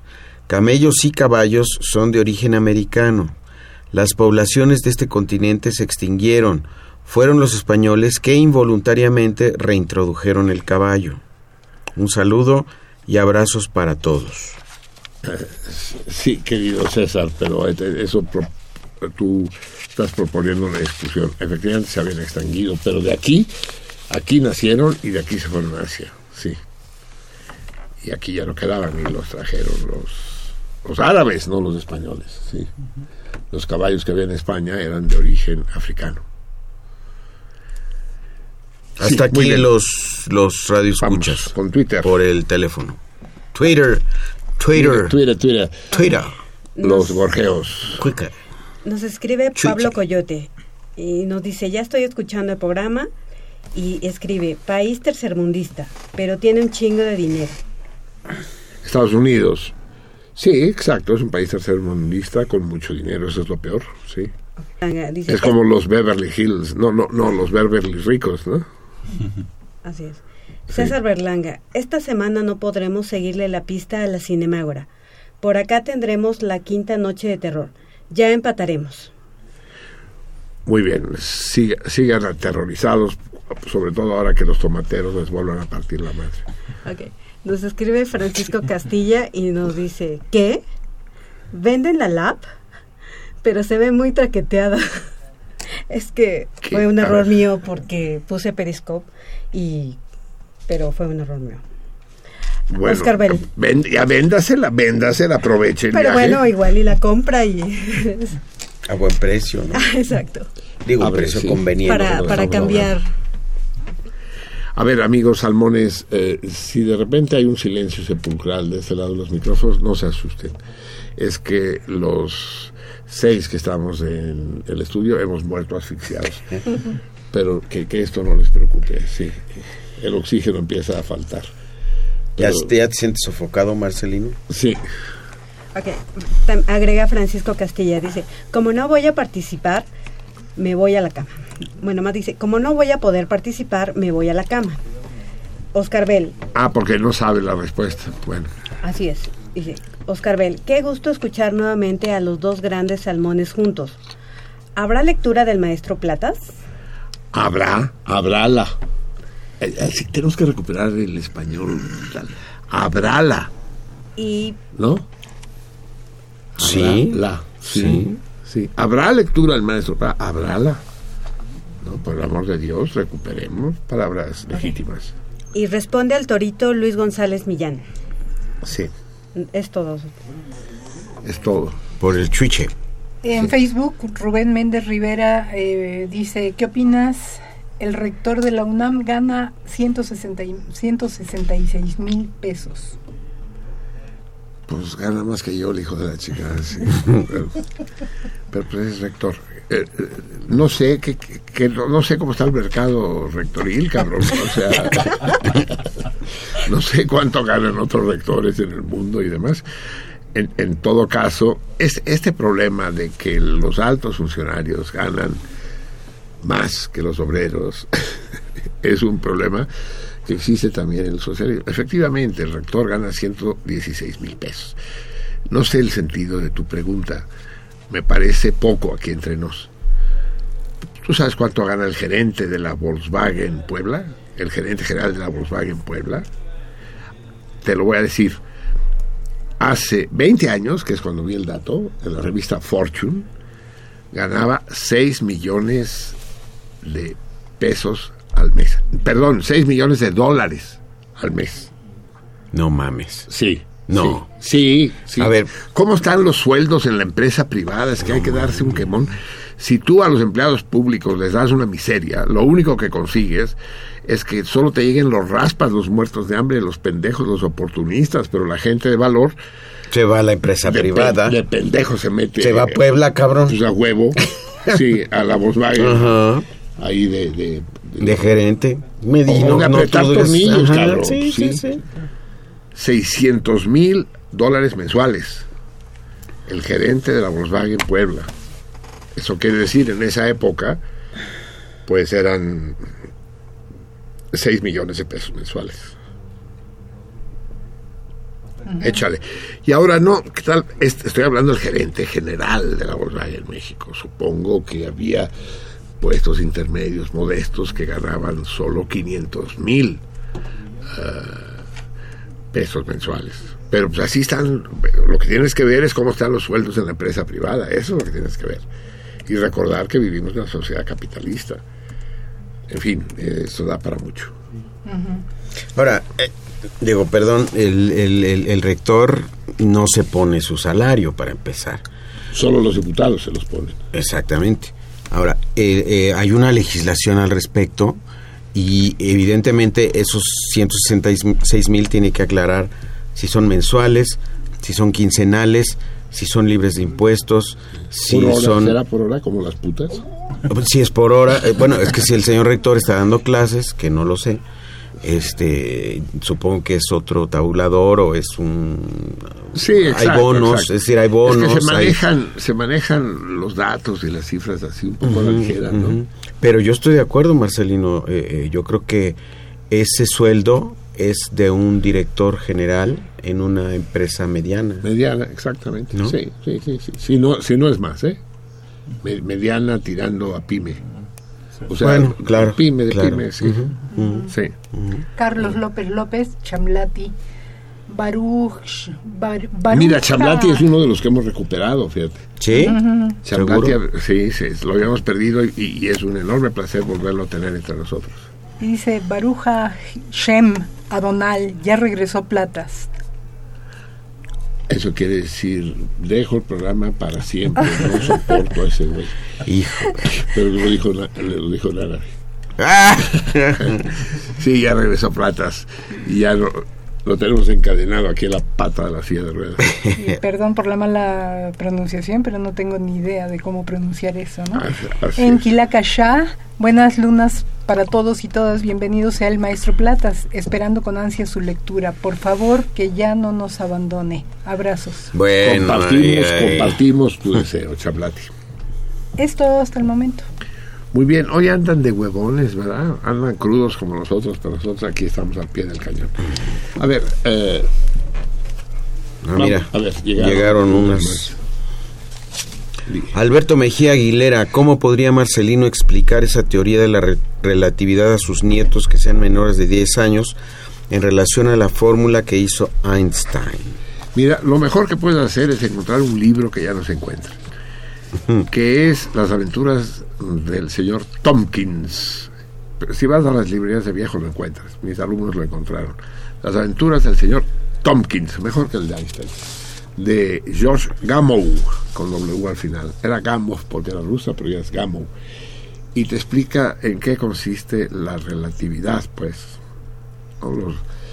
Eh,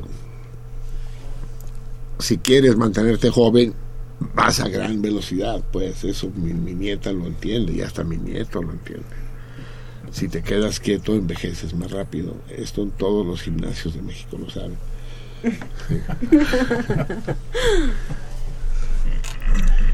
Moro Chaparro, segundo. Ah, aquí llegó el. ¿Se acuerdan que dijo primero y ah, me quedé yo así? que Pues ya llegó el segundo fue que estoy de acuerdo con Marcelino sobre de que octubre es un mes precioso. Así es, así es. A quien nos gusta octubre también nos gustan los atardeceres. Lilia Peña, hablo para contarle un chiste a Marcelino. ¿Qué le dijo la tortillera al filósofo? No hay más allá. Ese yo lo conté, Lilia, ¿verdad? O sea, Muchos saludos y que si puede dar un comentario sobre el noticiario de Ciro en televisión o, o en imagen. Imagen, en, Imagen Televisión, el nuevo canal del grupo Imagen. está Ciro Gómez Leiva? Es que yo soy yo soy asalariado de Olegario, ¿eh? de, los Olegarios, o sea, eh, de manera que si hablo mal, mal, porque me, me, mandan a la chingada. Y si hablo bien, pues pasaré por la mi huevos. Te ponen en una situación un poco delicada. Pero ustedes saben que yo soy amigo de Ciro, que Ciro fue invitado especial en este programa y que lo considero un periodista de primera línea. Y desconozco su rompimiento con Milenio.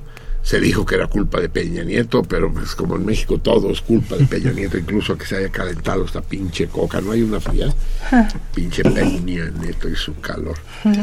Eh, no sé, no sé por qué rompió, eh, pero yo creo que es una recuperación, es una recuperación de Ciro para la televisión, la operación de imagen. Y dije, dije en el aniversario que Carlos Puch dirigía el mejor noticiero de la televisión, sin duda alguna.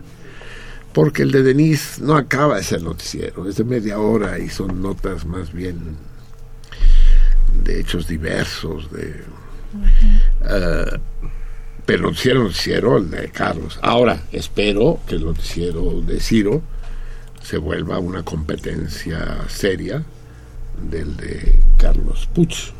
Pues con la diferencia que el de Ciro será en televisión abierta y el de Carlos sigue siendo en televisión restringida. Pero ambos son periodistas de primera línea, independientemente de si nos gustan o no sus criterios.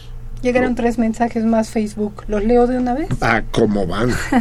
Lucía Villarreal dice buenas noches. Gran alegría por el regreso de Javier. Muy grata la presencia de Fernando. Besos a Perelló. Saludos a todos. Eh, José Antonio. Ya, se curó la potranca de los múltiples pues, traumatismos. en eso está, me imagino que ya mero, ya mero. de momento, cada vez que que, manejes, ponte spikes de alpinismo, hija, para que cuando salgas del coche no resbales.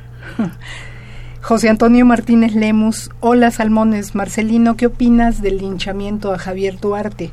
Resultó peor el linchamiento que hacen al, del presidente.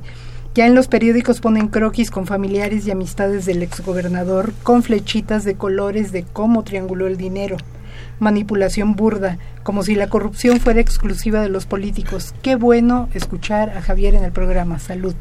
Efectivamente, estoy de acuerdo con todo. Qué bueno escuchar a Javier, qué bueno para los que vamos aquí verlo, pero además es absolutamente pertinente lo que dices. Ahora resulta que ya decidimos que Javier Duarte es un hijo de la chingada. Pero ¿quiénes somos nosotros para andar decidiendo eso? Porque todo el mundo lo dice. Esta es la mecánica del linchamiento. Eh, así funciona. ¿Por qué, por, qué, por qué va tanta gente al Hooters? porque allá va mucha gente. No. Sí, es la única razón. No. no ¿Tú por Hay dos razones muy poderosas. ¿Cuál? ¿Eh? Dime. Dos razones muy poderosas. Unas montañas Ni madres, cabrón. Esas montañas y esos shorts anaranjados los ves en cualquier clase de gimnasia, en cualquier escuela. No, pero no es lo mismo ir y estar echando y llegue la chava. Y, y, y la chava ni te pela y te dicen aquí cuánto salí. No, ¿Ya no fuiste mames, o no cómo? mames. Es, es- es realmente para chaqueteros de segunda, por el amor de Dios. Uno vuela más alto. No, no, no, no, no. Hoy ya no existe el Angus. No sé, pero ¿te acuerdas de las viejas de la luz? Ni, ya, ni- ni comías a gusto, cabrón. Ay, Dios. Eh, eh, ¿El tercer mensaje? Sí. ¿O vas a hablar más de No, no, lo del linchamiento tenemos que hablar Ah. mucho, pero ya no tuve tiempo. Ya hablaremos del linchamiento la próxima vez. Pero lo de Duarte sí es un linchamiento. O sea, como los jueces son corruptos, entonces yo me dijo en juez, cabrón. Y yo digo que Peña Nieto es un ladrón y asesino y que, y que Duarte tiene que estar en la cárcel. Lo decido yo. ¿Por qué? Porque todo el mundo lo dice, porque la prensa lo dice. Y eso me basta.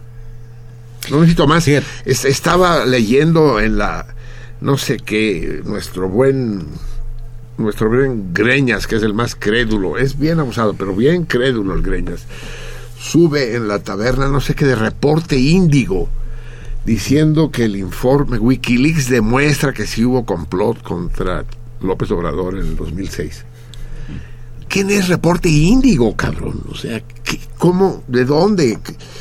hay fuentes respetables en México, hay, fuen- hay, hay, hay comentaristas en los que puedas creer, en los que puedas decir, este, lo que dice este güey, sí le creo. ¿Lo hay? Yo no conozco ninguno, cabrón, aparte de platas. Gracias, mi hermano. Pero- No, bueno, te voy a contar, si me permites, el, el- yo estuve en, en Veracruz la semana pasada. Y hablaste con Duarte, ¿y qué te dijo? Fíjate que me sorprendió mucho que un taxista que me llevaba por el hermosísimo malecón de Veracruz. Es entre faro y faro. sí. Qué luna, Marcelino. La de, la de octubre es más hermosa, pero en Veracruz es increíble, Así es, es, así es. fantástica. Bueno, entonces subimos, abordamos el, el taxi y ya sabes que los jarochos son muy dados a platicar y a, No, hombre. a, a gritar y a, a, eh, a decir picardías y tal, ¿no? Y entonces este hombre venía enojadísimo, venía enojadísimo porque habían nombrado a Flaviano no sé qué, colaborador de Duarte, eh, en la gubernatura. Dice, dice, "Est- est- estoy indignado, dice el señor, ¿no? Estoy indignado, mi hermano, estoy indignado. Es imposible, es, esto, es, es un- esto es una recua de bandidos. Así dijo, recua de bandidos, no, no. O sea, tenía vocabulario el señor. Bueno, ya estás oyendo. Sí. sí, pues, pero ¿por qué lo dice? Porque lo dice el resto. No, de la no, no, no, no, no, no. Él, él, digamos que no tuve, fue de 10 minutos o menos el, el- el trayecto y él, él argumentó, dice, lo que le están haciendo a la universidad no es justo. ¿Pero dónde lo leyó? ¿Cuál fue su fuente? no lo ¿Cómo leyó. lo sabe? Porque él pasa todos los días por la universidad Ah, y, ve, lo que, hay, están haciendo. ve lo que pasa, ¿Qué pasa? lleva a la gente a- a- a- a- allí. ¿Qué pasa? Que aparentemente, fíjate bien lo que estoy diciendo yo, porque yo no sé, a mí no me consta. Yo te estoy transmitiendo lo que este Lo señor que me contó. sí. Sí, nada más. Yo no he leído acerca del asunto. Y bueno, hay versiones también, ¿no? Una posibilidad es que el señor sea una blanca paloma. Bueno, está bien, hay que comprobarlo. Como tú dices, Pero ni tú ni yo. imagínate si voy a andar comprobando todo. No, no, no, no, no, no, pero es un asunto público. Es un asunto público que se ha estado ventilando los últimos días en muchos medios, No, tanto no. de Veracruz como del país. Pero lo- el público que- del que tú hablas dice todos lo mismo. Van a la, eso se llama una cargada, se llama un linchamiento. Si un periódico sale ahora defendiendo a Duarte, por razones que tenga, se lo lleva a la chingada, Ahora, cabrón. Hay una cuestión. sí. Duarte salió en el, en el programa de, de, de Loret de Mola renunciando. Es decir, fue una lo que llaman una renuncia mediática. O sea, él no tenía que renunciar de qué decirle al señor Loret que iba a renunciar. Él tenía que ir y renunciar, punto. Pero lo quiso hacer por la televisión. Y además dijo que no se iba a escapar. Y hasta el momento el señor lleva ya días que no se sabe de él. Cambió de opinión, carajo. Tú no has cambiado de opinión nunca. No, eso es ser falto de No, ética no, y de no, huevos. no, no. Perdóname. Lo discutiremos Marcelino. otro día, pero Bueno. pero no, eh, eh, dijo que no se iba a escapar y se escapó. Y entonces yo también me hubiera escapado en su lugar. ¿eh? No, no mames. ¿Cómo no? No, si, no, si- lo agarran, lo chingan por inocente que sea, hombre. Yo me escapé de, de- de- de- de- del linchamiento en Puebla, puta. Y no me escapé, como me decía el otro día el, el tlacuache, que quién sabe qué le pasó, que dice, saliste corriendo en el 68. Pues a huevo. Pero no salí corriendo, tlacuache, no salí corriendo. Huí, huí, sí. Y huí como huyen todos los perseguidos. Y efectivamente, culpable o no culpable, responsable o no responsable, Duarte se pinta de colores, pues sí. Con eso no estoy diciendo que, que Duarte sea una blanca paloma. Bueno, Lo que digo es que acuerdo. tampoco es un puto gavilán. Que no me consta que sea un gavilán, no sé. Es un asunto del que no sé. Me encanta tener una fuente más. El ruletero de, de mi amigo Javier Platas dice que es un hijo de la chica. No me sirve como argumento, no me convence. ¿Con qué quieres que te diga? No, bueno, eh, eh, o sea, aquí la gente toma posiciones antes de saber qué es lo que realmente Exacto. pasó. Y, y no hay manera hay de una- saberlo. No, bueno, no hay manera de saberlo, No hay, efectivamente. no hay, no hay, ¿no? no hay. Y bu- pero lo que sí sabemos es lo que está ocurriendo. Es decir, hay El linchamiento una- del No, no, no, no, no. Ah, ¿no? Independientemente del, del linchamiento. Sí. Independientemente del, del linchamiento, hay una serie de asuntos que se están eh, llevando en los tribunales. La PGR giró una orden de aprehensión. Pues, pues, es que si la y es que si la PGR Bueno. no la gira es un, es un acto político, cabrón. Lo que sea, lo que sea, pero estamos hablando de dos cosas. Por un lado, No golpes la mesa. no. Por un lado el linchamiento Le, le dijo a su ruletero, no suelte el volante. Exacto. Manoteando. No acelere, no acelere. En fin, creo que es un tema controversial, como lo son estos temas de la política, ¿no? Hay gente que, que- que coloquialmente dice, no, es que aquí no hablamos ni de religión ni de política, porque entonces perdemos la amistad y la... chi-". O sea, No, no. Hay que A ver, aprender a yo soy el primero que considera, Javier, que no hay un solo gobernador en México respetable. Esa es mi opinión subjetiva. Creo que todos son unos rateros impresentables, creo. No me consta, no me consta, pero tengo elementos sueltos y demás para poder decir que estoy convencido, y cuando digo estoy convencido, quiere decir que no estoy convencido, que no, que no lo puedo probar, pues, ¿no? Pero sí creo que, que, que- que el poder en México está podrido.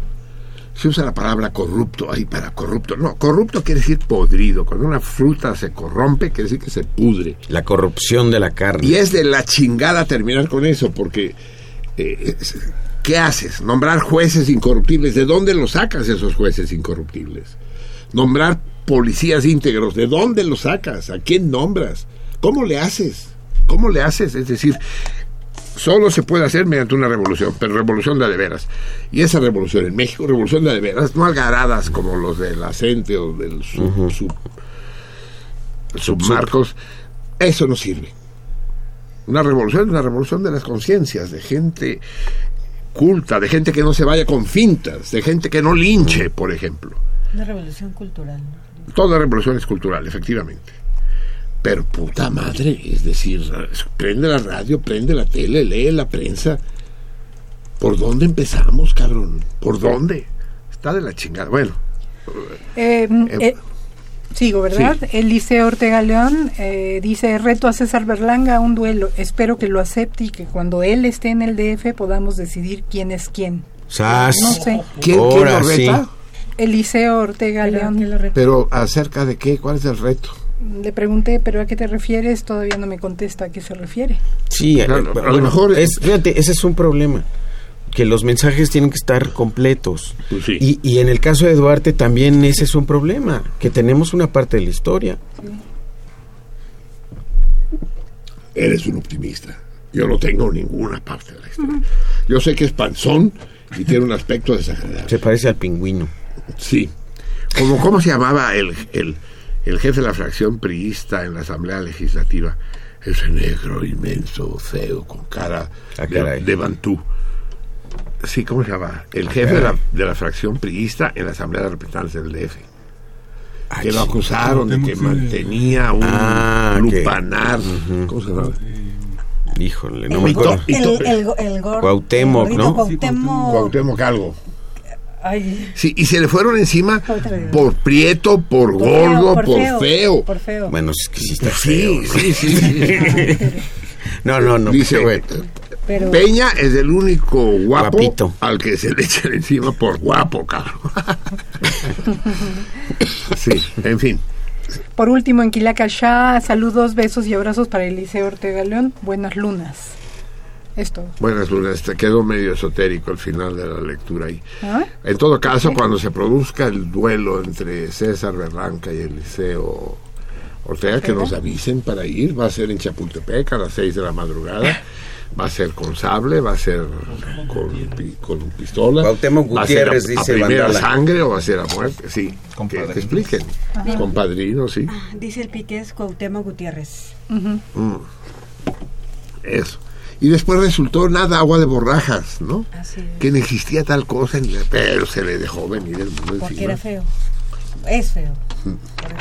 Bueno, ah, nada más le voy a agregar, dice Oscar Bell, dispensen la sintaxis. Son gajes de los 140 caracteres y la apresurada síntesis.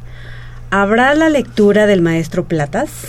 Sí, cabrón, pero espérate, antes... No, te- es que le agrega habrá, habrá la, lo que estaban ustedes comentando. Mm, Sí, sí, bien, sí, sí habrá la lectura. Y- Pero si nos sigues distrayendo, no, cabrón. Ok, y Francisco Castilla agrega que tiene él dos ejemplares de las aventuras de Tompkins. Ah, del, del profesor Tompkins. O sea que, ¿y sí pone uno a A disposición? disposición. ¿Quién lo dice? Francisco. Castilla. Bueno, pues entonces quienes quieran ese libro, que es absoluto, es, es un breviario del Fondo de Cultura Económica de los años 60, que no se ha reeditado, y es extraordinario para aquellos que quieran comprender eh, las dos grandes revoluciones del pensamiento de la física contemporánea, la relatividad y la mecánica cuántica, el macro y el microcosmos. Sí, pues aprovechen eso, a ver si, si Fernando está dispuesto a, a venderlos. Llegó una llamada. Sí. Martita Domínguez, Marcelino, es un verdadero gusto esperar los martes para poder escucharte, para poder escuchar sentido contrario, es lo único que vale la pena en la radio. Espero con mucha alegría a que den las 11.30 pm para que empiecen. Felicito especialmente a todo el equipo. Espe- espe- especialmente a todo el equipo, de- ya, entonces ya no fue especialmente, cabrón. Yo original. esperaba con ansias No, eh, especialmente. no, es que la felicitación es la especial. Eso es. ¿no? Es una felicitación que es especial Gru- grupal. para todo el equipo. ¿no? Muy bien. Amigos míos, a ver, yo no sé, ahora estoy en una gran duda. ¿Qué pasó? Tenemos entre nosotros como invitado muy especial a este hombre que es fundamental. Es, un es fundamental tanto en su presencia como en su ausencia, que es el gran Iván Verdalago Martínez, llamado el Terry. Durante muchos años fue padrino de sentido contrario y regalaba estos premios extraordinarios que eran libros de la colección de Verde Alago. Los libros más hermosos que tengo en la casa son los de Verde Alago. Hermosos por la presentación, hermosos por los textos, qué selección, qué edición.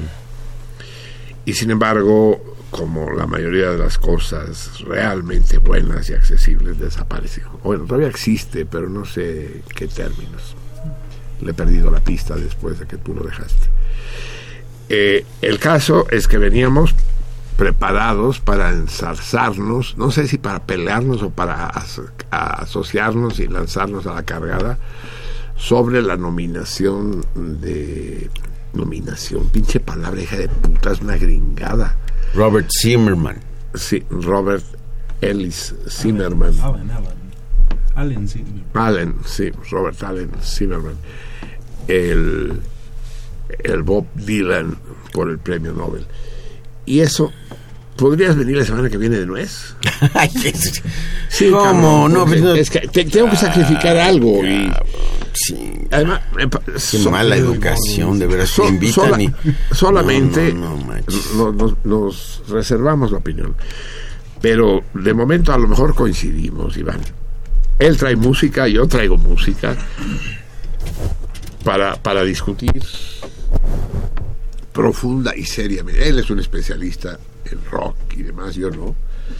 Y discutiríamos desde polos eh, adversos. Además, hay otro otro gran conocedor, más que conocedor, otro músico entre nosotros que también enriquecería mucho el debate. Pero eso tenemos que empezarlo a las once y media de la noche, porque, porque sí va a dar de sí esa chingadera, pero mucho se va a llevar el programa completo. Vamos a hacer casi un programa monográfico sobre... De plano.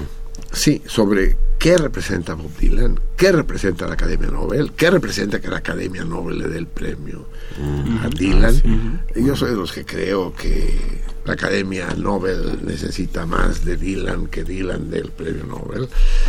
Eh, creo que es una maniobra política porque indirectamente es una forma de favorecer la candidatura de Hillary Clinton.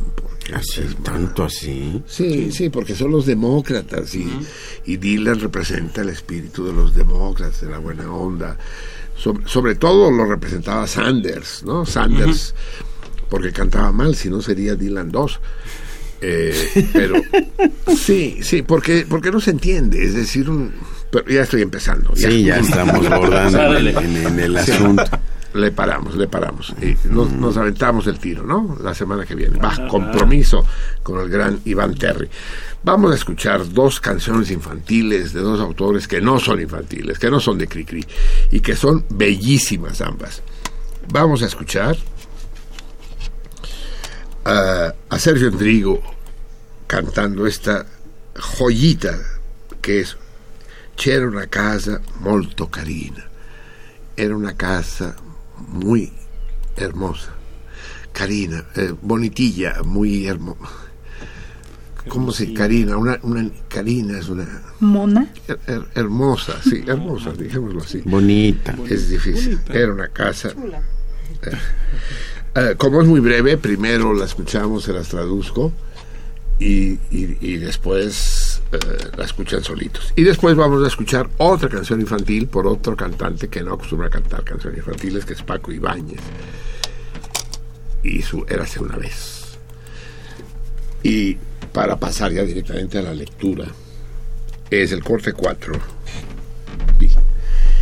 Sergio Endrigo, el gran Sergio Endrigo. No hay nadie en el mundo en este momento, solo para que se den cuenta qué lejos estamos eh, del puerto donde se halla la barca de oro. Eh, qué lejos estoy del... No, de donde he nacido, no. Confundí la barca de oro con...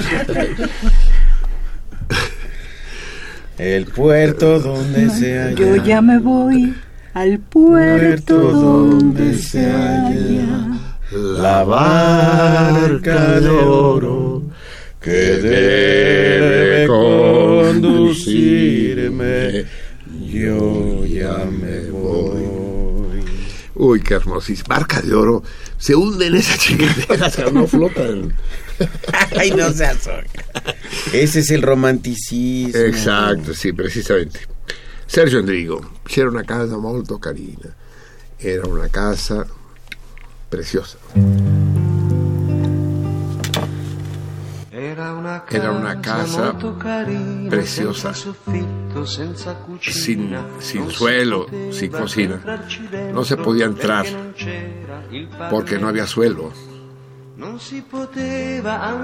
No se podía ir a la cama porque en esa casa no había techo.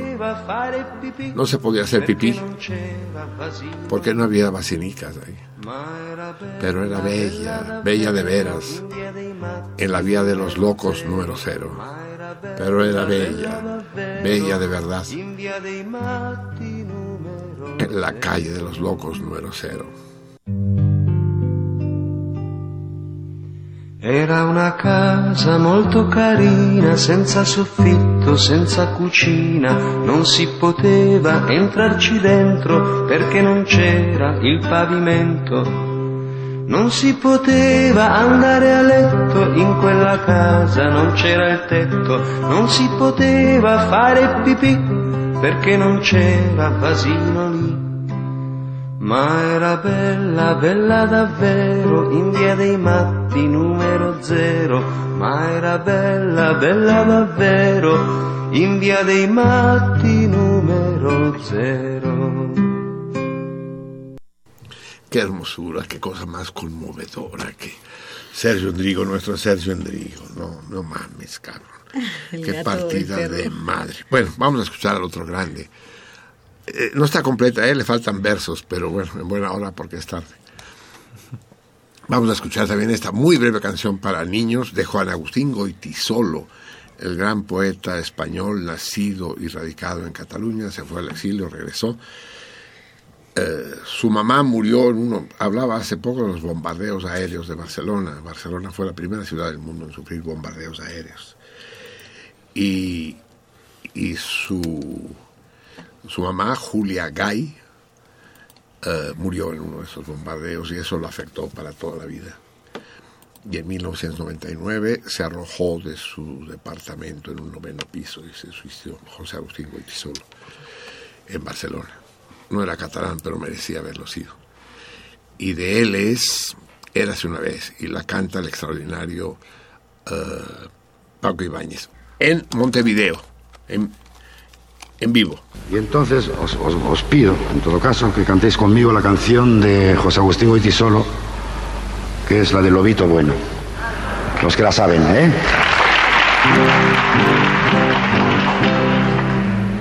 Bueno, lo que hago yo es un... Bueno, lo... Lo tanteo, o sea que por el momento los que tienen casi 10 puntos es en Zamora, allí en Castilla, Zamora, eh, son los que van primeros en la liga de esta canción. Y ahora voy a ver a Montevideo, a ver el, el puntuaje. ¿eh? Érase una vez un lobito bueno al que maltrataban todos los corderos. Érase una vez un lobito bueno al que maltrataban todos los corderos. Y había también un príncipe malo, una bruja hermosa y un pirata honrado. Y había también un príncipe malo, una bruja hermosa y un pirata honrado. Todas estas cosas había una vez cuando yo soñaba un mundo al revés. Todas estas cosas había una vez cuando yo soñaba un mundo al revés.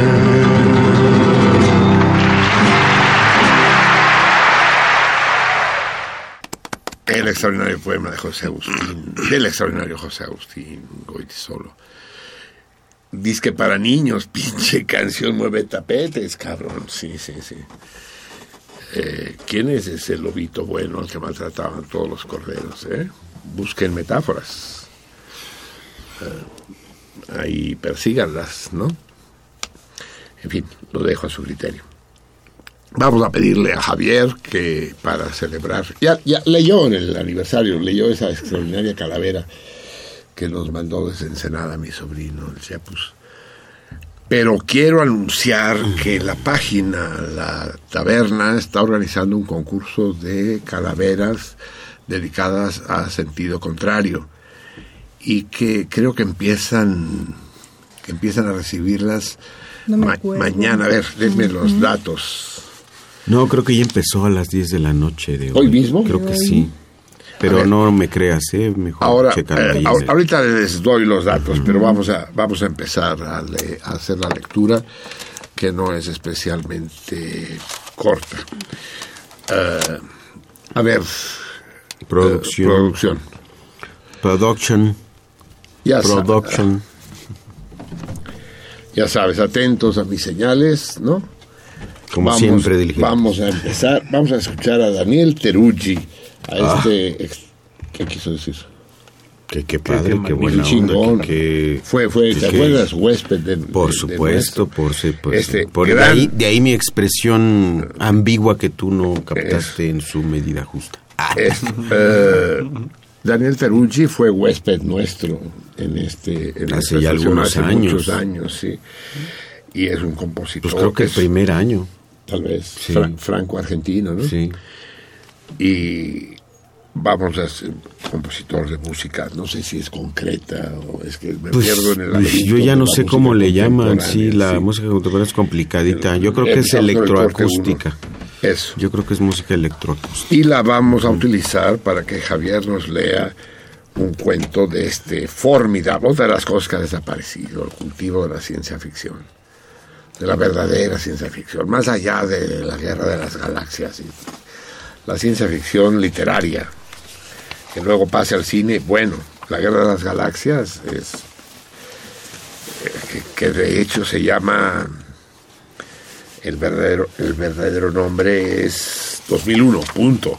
Lo que pasa es que como creen que somos imbéciles en, en México, le pusieron el subtítulo de la Guerra de las Galaxias para que sepamos que es ¿A qué película te estás Odisea del espacio.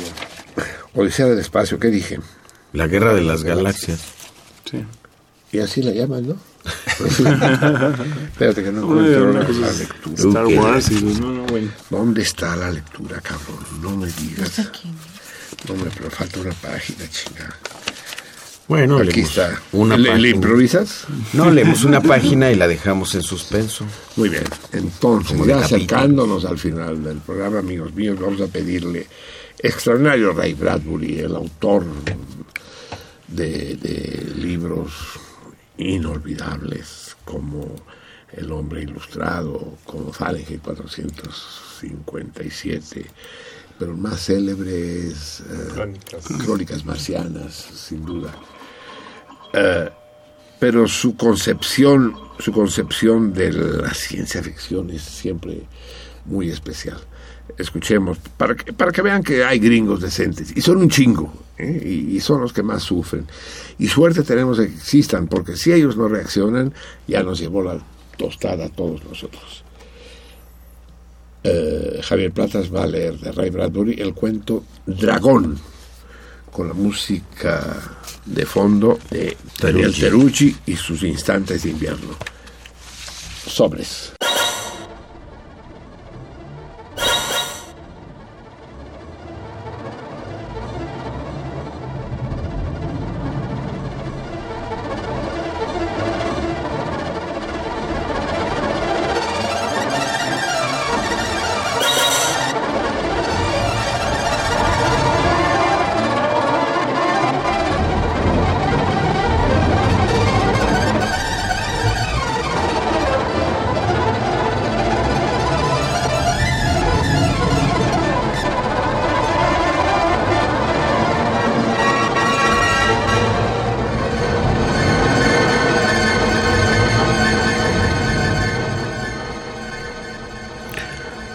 La noche soplaba en el escaso pasto del páramo. No había ningún otro movimiento. Desde hacía años, en el casco del cielo, inmenso y tenebroso, no volaba ningún pájaro. Tiempo atrás, se habían desmoronado algunos pedruscos convirtiéndose en polvo. Ahora, Solo la noche temblaba en el alma de los dos hombres, encorvados en el desierto junto a la hoguera solitaria. La oscuridad les latía calladamente en las venas, les golpeaba silenciosamente en las muñecas y en las sienes. Las luces del fuego subían y bajaban por los rostros despavoridos y se volcaban en los ojos como jirones anaranjados. Cada uno de los hombres espiaba la respiración débil y fría y los parpadeos del lagarto del otro. Al fin, uno de ellos atizó el fuego con la espada. No, idiota. ¿Nos delatarás? ¿Qué importa? dijo el otro hombre. El dragón puede olernos a kilómetros de distancia. Ay, Dios, hace frío. Quisiera estar en el castillo. Es la muerte, no el sueño, lo que buscamos. ¿Por qué? ¿Por qué? El dragón nunca entra en el pueblo. Cállate, tonto. Devora a los hombres que viajan solos desde nuestro pueblo al pueblo vecino. Que se los devore y que nos deje llegar a casa. Espera, escucha. Los dos hombres se quedaron quietos. Aguardaron largo tiempo, pero solo sintieron el temblor nervioso de la piel de los caballos, como tamboriles de terciopelo negro que repicaban en las argollas de plata de los estribos suavemente, suavemente.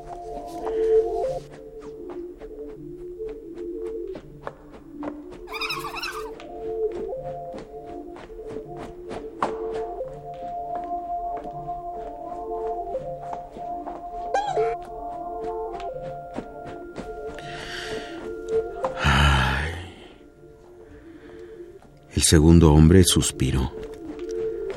¡Qué tierra de pesadillas! Todo sucede aquí. Alguien apaga el sol. Es de noche. Y entonces... Entonces...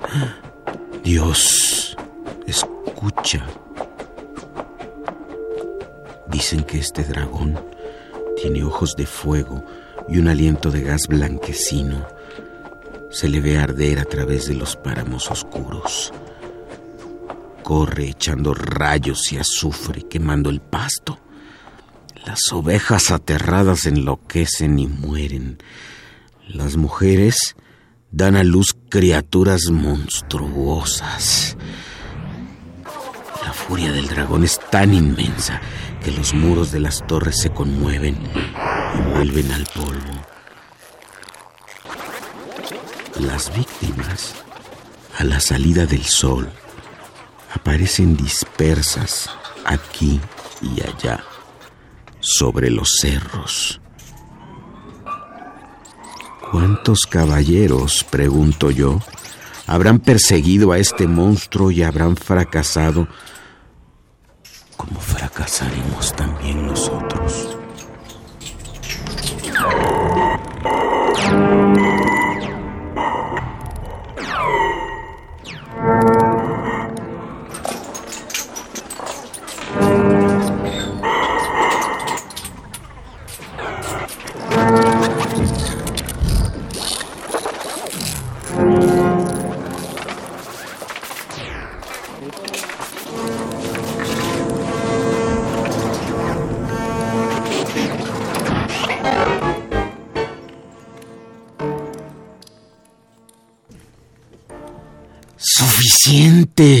Te digo.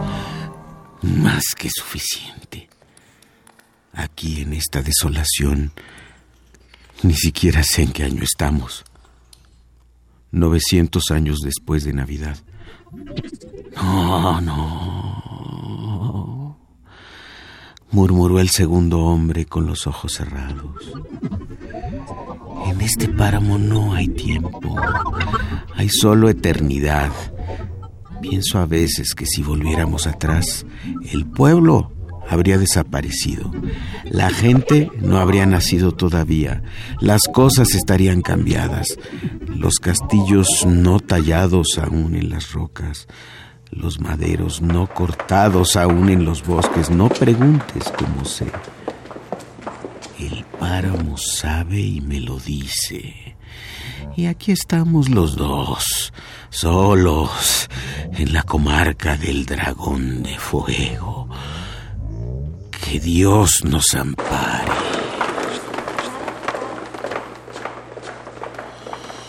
Si tienes miedo, ponte tu armadura. ¿Para qué? El dragón sale de la nada, no sabemos dónde vive, se desvanece en la niebla, quién sabe a dónde va. Vistamos nuestra armadura. Moriremos ataviados, enfundados a medias en el corcelete de plata. El segundo hombre se detuvo y volvió la cabeza. En el extremo de la oscura campiña, henchido de noche y de nada, En el corazón mismo del páramo sopló una ráfaga arrastrando ese polvo de los relojes que usaban polvo para contar el tiempo. En el corazón del viento nuevo había soles negros y un millón de hojas carbonizadas caídas de un árbol otoñal más allá del horizonte. Era un viento que fundía paisajes, modelaba los huesos como cera blanda, enturbiaba y espesaba la sangre, depositándola como barro en el cerebro. El viento era mil almas moribundas, siempre confusas y en tránsito, una bruma en una niebla de la oscuridad, y el sitio no era sitio para el hombre, no había ni año ni hora, Solo dos hombres en un vacío sin rostro, de heladas, súbitas tempestades y truenos blancos que se movían por detrás de un cristal verde. El inmenso ventanal descendente, el relámpago. Una ráfaga de lluvia anegó la hierba, todo se desvaneció y no hubo más que un susurro sin aliento y los dos hombres que aguardaban a solas con su propio ardor en un tiempo frío.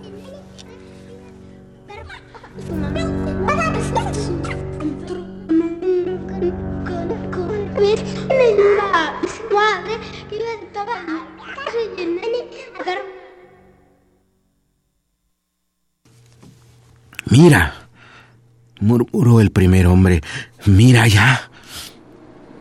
A kilómetros de distancia precipitándose un cántico y un rugido. ¡El dragón! Los hombres vistieron las armaduras y montaron los caballos en silencio. Un monstruoso ronquido quebró la medianoche desierta y el dragón rugiendo se acercó y se acercó todavía más. La deslumbrante mirilla amarilla apareció de pronto en lo alto de un cerro y enseguida desplegando un cuerpo oscuro, lejano, impreciso, pasó por encima del cerro y se hundió en un valle. Pronto espolearon las cabalgaduras hasta un claro. Pasará por aquí. Los guanteletes empuñaron las lanzas y las vísceras cayeron sobre los ojos de los caballos. Las vísceras. Señor. Sí, invoquemos su nombre. En ese instante, el dragón rodeó un cerro. El monstruoso ojo ambarino se clavó en los hombres, iluminando las armaduras con destellos y resplandores bermejos. Hubo un terrible alarido quejumbroso y con ímpetu demoledor, la bestia prosiguió su carrera.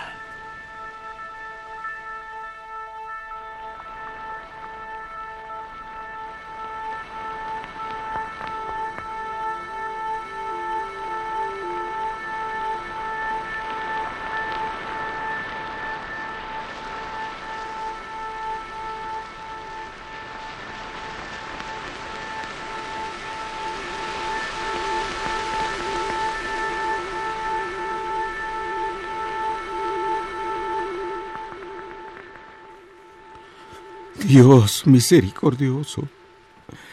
La lanza golpeó bajo el ojo amarillo sin párpado y el hombre voló por el aire. El dragón se le abalanzó, lo derribó, lo aplastó y el monstruo negro lanzó al otro jinete a unos 30 metros de distancia contra la pared de una roca. Gimiendo, gimiendo siempre, el dragón pasó vociferando todo fuego alrededor y debajo, un sol rosado, amarillo, naranja, con plumones suaves de humo enseguecedor. ¿Viste? gritó una voz. ¿No te lo había dicho? Sí, sí. Un caballero con armadura. Lo atropellamos. ¿Vas a detenerte? Me detuve una vez, no encontré nada. No me gusta detenerme en este páramo, me pone la carne de gallina, no sé qué siento.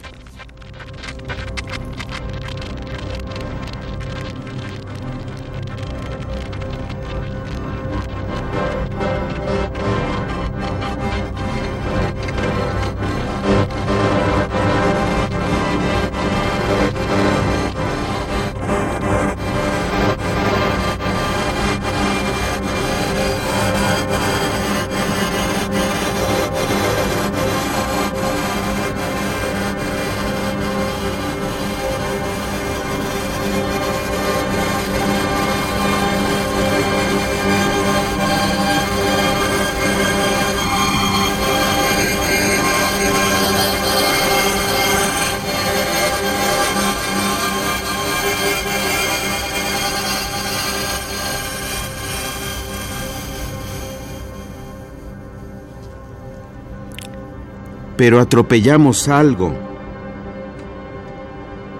El tren silbó un buen rato. El hombre no se movió. Una ráfaga de humo dividió la niebla. Llegaremos a Stockel a horario. Más carbón, ¿eh? Fred. Un nuevo silbido que desprendió el rocío del cielo desierto. El tren nocturno de fuego y furia entró en un barranco, trepó por una ladera y se perdió a lo lejos sobre la tierra helada, hacia el norte, desapareciendo para siempre y dejando un humo negro y un vapor que pocos minutos después se disolvieron en el aire quieto.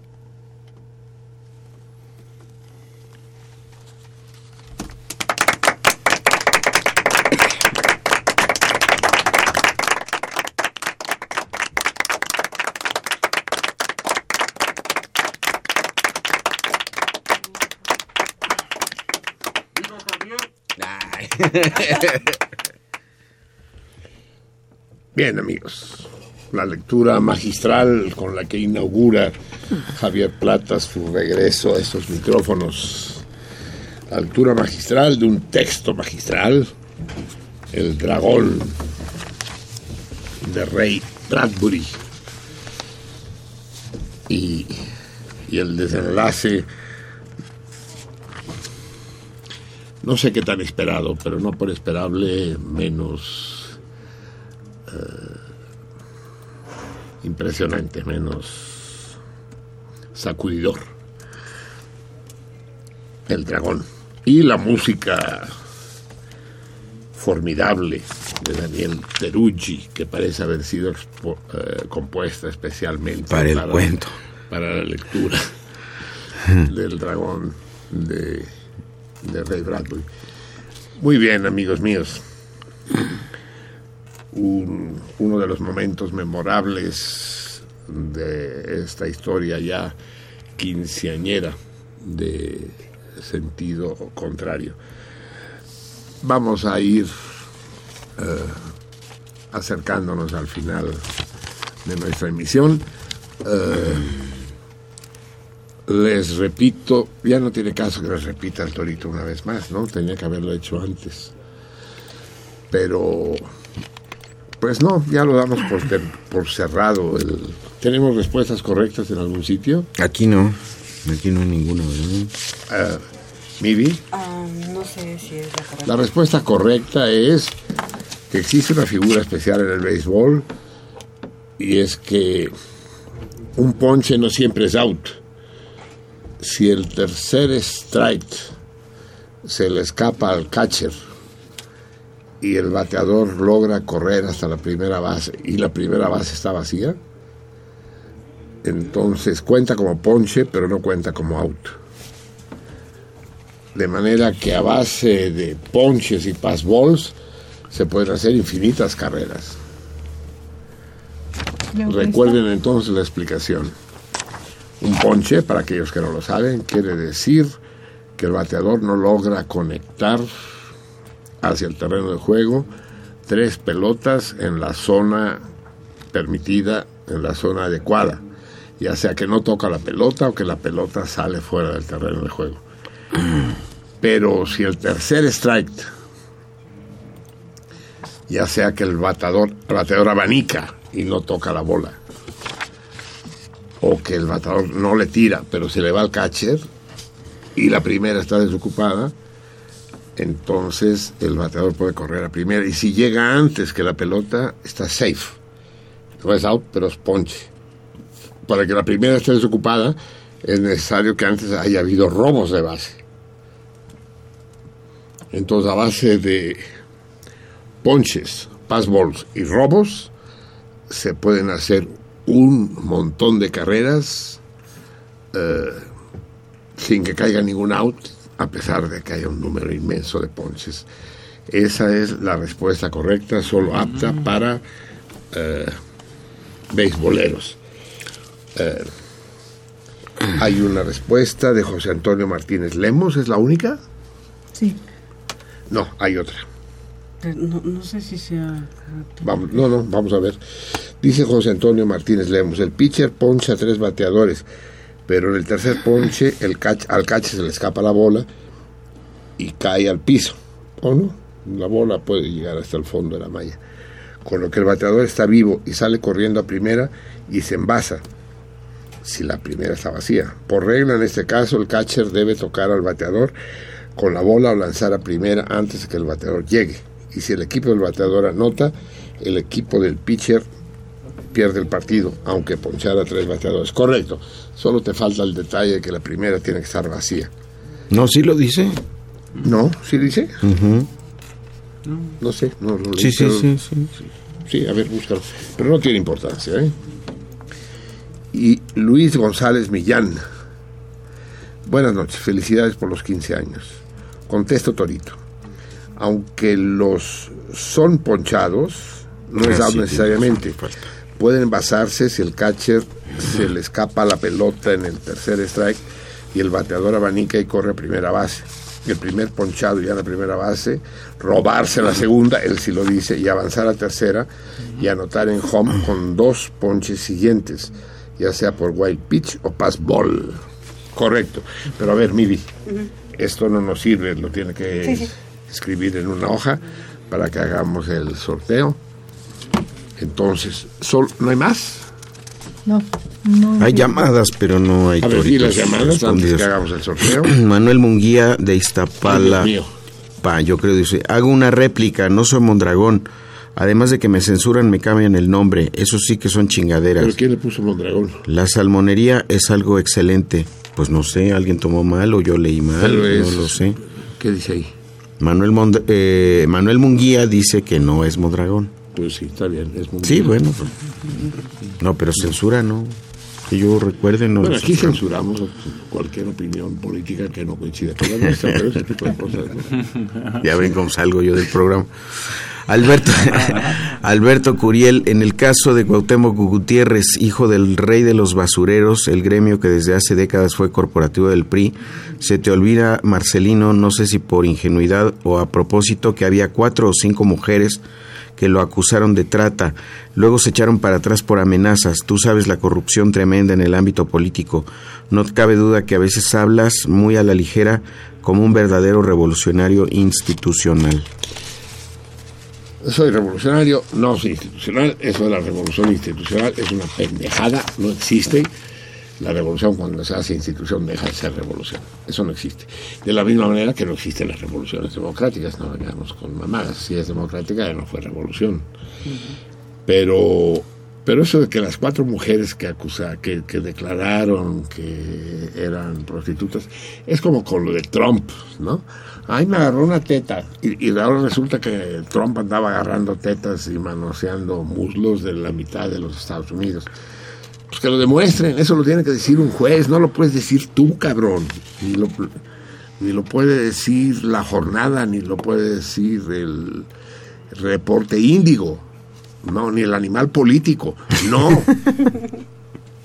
Alguien, una fuente digna, si es que existen fuentes dignas de crédito, debe decirlo. Y les, nos guste o no nos guste, ese es el papel del, del sistema jurídico, que el sistema jurídico en México eh, es poco confiable, lo es, pero no hay de otra. No hay nadie más que pueda juzgar. Es mucho peor que juzgue la prensa a que juzgue un tribunal. No, no, hay, no hay vuelta de hoja. Y a Cuauhtémoc, ¿cómo se llamaba? ¿Sánchez? Gutiérrez. Gutiérrez, sí. A Cuauhtémoc Gutiérrez, la justicia lo declaró inocente. Aunque sea feo, prieto y gordo. Punto.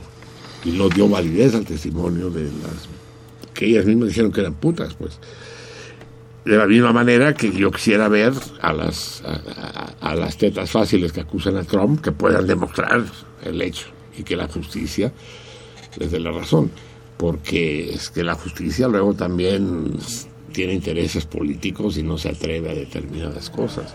Existe un caso célebre de una niñera que ah, fue acusada, una niñera británica fue acusada de matar a dos niños en Nueva York. Eso hace unos 10 años. No me acuerdo el nombre, pero fue un caso célebre. La juzgaron y la condenaron en Nueva York. Bueno, no llegaron a condenar, la acusaron, la encarcelaron. Entonces empezaron las manifestaciones gigantescas en Inglaterra en contra del, del, proceso a la niñera y exigiendo su liberación y que no había pruebas y que era una calumnia. Y entonces las autoridades gringas decidieron liberar a la niñera que se regresó a Inglaterra. Y entonces empezaron las manifestaciones gigantescas en Estados Unidos pidiendo que la pinche niñera fuera encarcelada y juzgada. Y agarraron a la niñera y se la volvieron a llevar a Estados Unidos y la volvieron a juzgar. Así funciona este mundo, amigos míos, ¿eh? Y no anden, no anden, juzgando por que este dijo y que el ruletero jarocho. O que la chingada. Usted te pones a pechito, cabrón. No, no, no, no, no, no, no. Yo te transmito, ¿no? Es como si fuera corresponsal en Veracruz. Eso es un, tes- un. En Veracruz. pues. Y además el ruletero, el ruletero sabe, chico. Sabe lo que está Los diciendo. ruleteros lo saben todo. Lo saben todo, chico. Sí, muy bien. Eh, amigo, Línea Peña. Eso, la gran Lilia. Otro chiste, la nieta está desnuda y le dice a la abuelita, vístete niña, no te da vergüenza, es que me puse el traje del amor porque va a venir mi novio. Y en la noche la viejita está desnuda y le dice al marido, vístete que no te da pena, y le dice la viejita, es que me puse el traje del amor, y le dice el viejito, ay pues lo, hubieras planchado. Ay, Lilia, Lilia. Por... ¿Qué opinas de la salida de la procuradora de la PGR? Ah, ahí hay, hay- Yo no sabía eso, Lilia. ¿Salió? Areli Gómez. Parece que sí. Parece Ah, y hay más de fondo. Los putazos están. Aquí no nos enteramos, pero los putazos de ahí arriba. ¿Qué pasa en Televisa? ¿Por qué le quitan el noticiero a López Dórigo? ¿Por qué le dan media hora, solo media hora, a Denise Merker para hacer una especie de revista que no es un noticiero? ¿Por qué truena ahora Areli Gómez, que es la hermana de del doctor, ¿qué? El jefe de noticieros de Televisa, el que estaba... eh, ¿Leopoldo? Leopoldo Gómez. ¿Qué onda, pues? ¿Cómo está el pleito entre Televisa y Peña Nieto? ¿Se, se, se revive? Está cabrón. Y eh, además dimite María Teresa Uriarte. Dimitirá la coordinadora de difusión cultural de la UNAM, ¿no? la jefa de nuestros jefes. Por esto decía que la universidad están pasando cosas. Están pasando cosas, están pasando Y cosas. no, y tú, no, no, no, ni- o sea, la No, pero- puta pero- pero- contra, el puto sentido contrario. Pero tú decías la Universidad Veracruzana, cabrón. sí. No, y la, esta de acá. Sí, solamente quiero agregar que dice César Berlanga, qué grato saber del querido Iván, Iván y te manda unos abrazos. Ah, muchas veces. Puta, Igualmente. lo- Lograste, Iván, coronas de laurel en tu frente, no de olivas, pero sí de laurel, porque consigues que sea amable el pinche César Berlanga, que, es un día de fiesta grande. Bueno, amigos míos, vamos a proceder al sorteo entre Luis González Millán y José Antonio Martínez Lemus. Ambos compiten por la cena para cuatro personas en Fando Voltealas porque te están claro, tomando. claro que lo volteo. Ah, no, bueno, lo volteo. Aquí los hago así, nadie ve nada, hago como que los invierto y no los invierto y le vamos a pedir a nuestro recién llegado Fernando Primo que escoja uno de los dos. Lee el nombre y el señor a la cámara. Se trata de Luis González Millán. Muy bien. Lo de Luis González no me suena bien, pero Millán sí. Me recuerda a la extraordinaria, a la inolvidable. eh, ¿Cómo se llamaba? Nuestra queridísima amiga Millán. ¿Cuál mi llanto? Sí, nuestra amiga sinaloense, pues Silvia Millán. Silvia Millán, Mm. sí, sí. Muy bien. Eh, nos comunicamos contigo, querido Luis. Luis. Sí, Luis Luis González González Millán. Muy bien, nos comunicamos contigo. Eh, gracias por participar, José Antonio. La próxima será la tuya. Tu respuesta es impecable. Y nos vamos, amigos míos, escuchando. Ya que estamos en otoño, vamos a escuchar otra canción con dedicatoria. Esta cari- esta, esta, esta, esta, esta canción se la dedico especialmente a Vika, porque octubre tiene ecos especiales para Vika y para mí. Ah, se Y conocieron en octubre. Igualmente, Ah, a mí no me engañan. ¿Qué pasa? y- igualmente el mundo árabe que le tiene. Si de alguien puedo estar yo realmente celoso, de los putos árabes, hijos de eso no respetan el coño ajeno. Y va- vamos a escuchar. Los árabes son los maestros indiscutibles entre todas las civilizaciones del mundo de la melancolía, de, este, de la lasitud, de ese estado de ánimo tan especial. A lo mejor es el hashish el que se los produce. Y a lo mejor es una cultura milenaria. En todos sus templos, toda su vestimenta, toda su historia es una historia de, de alegre melancolía. Vamos a escuchar a Maximilian Delanian, que a pesar del nombre es árabe, uno de los virtuosos del ud, el laúd árabe, improvisando la melodía con la que nos despedimos y con la que les induzco el sueño. La más dulce de las noches, salmones míos. Recuerden que tienen un compromiso con nosotros dentro de 23 días. Sí, y... Ay, cabrón, está complicado contar las horas ahora. 23 días y... y 21 y 22 horas y media. Eso es. Sí, no me hagas bolas más. Va. Ahí, ahí los dejo. Déjense arrullar. Déjense soñar en esos mundos mágicos de las mil y una noches, de los cuentos de Sherezada y las leyendas No, ya. Aguas con el dragón. del. ¿Dónde era? ¿Dónde era? A ver. ¿Dónde, pa- ¿dónde pasa? ¿En China? ¿En, en- en dónde? No. Porque llevan armadura. En China no llevan armadura. ¿No? Ja, Pero había trenes. O sea, tampoco en el lejano oeste. No.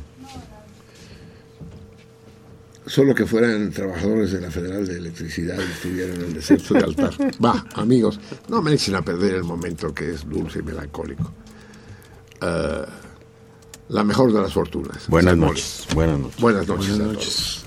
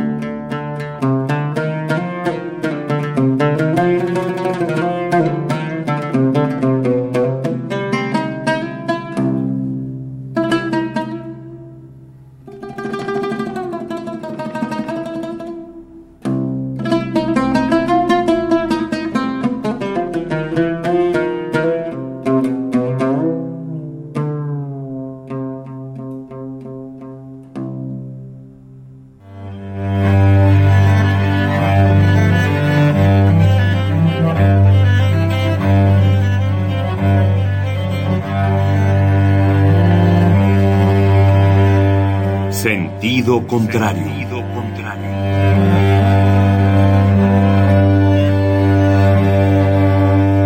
El Museo Universitario del Chopo presenta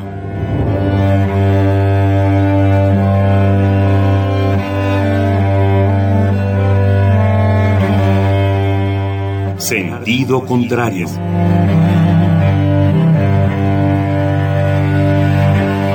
Una emisión de Marcelino Perelló.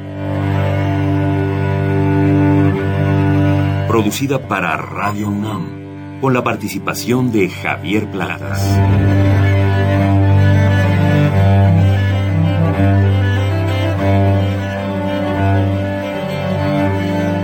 A veces es la manera de llegar más rápido.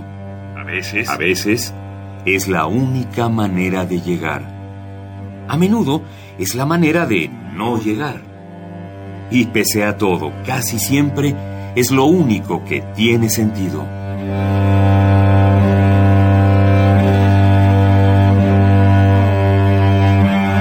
Sentido contrario.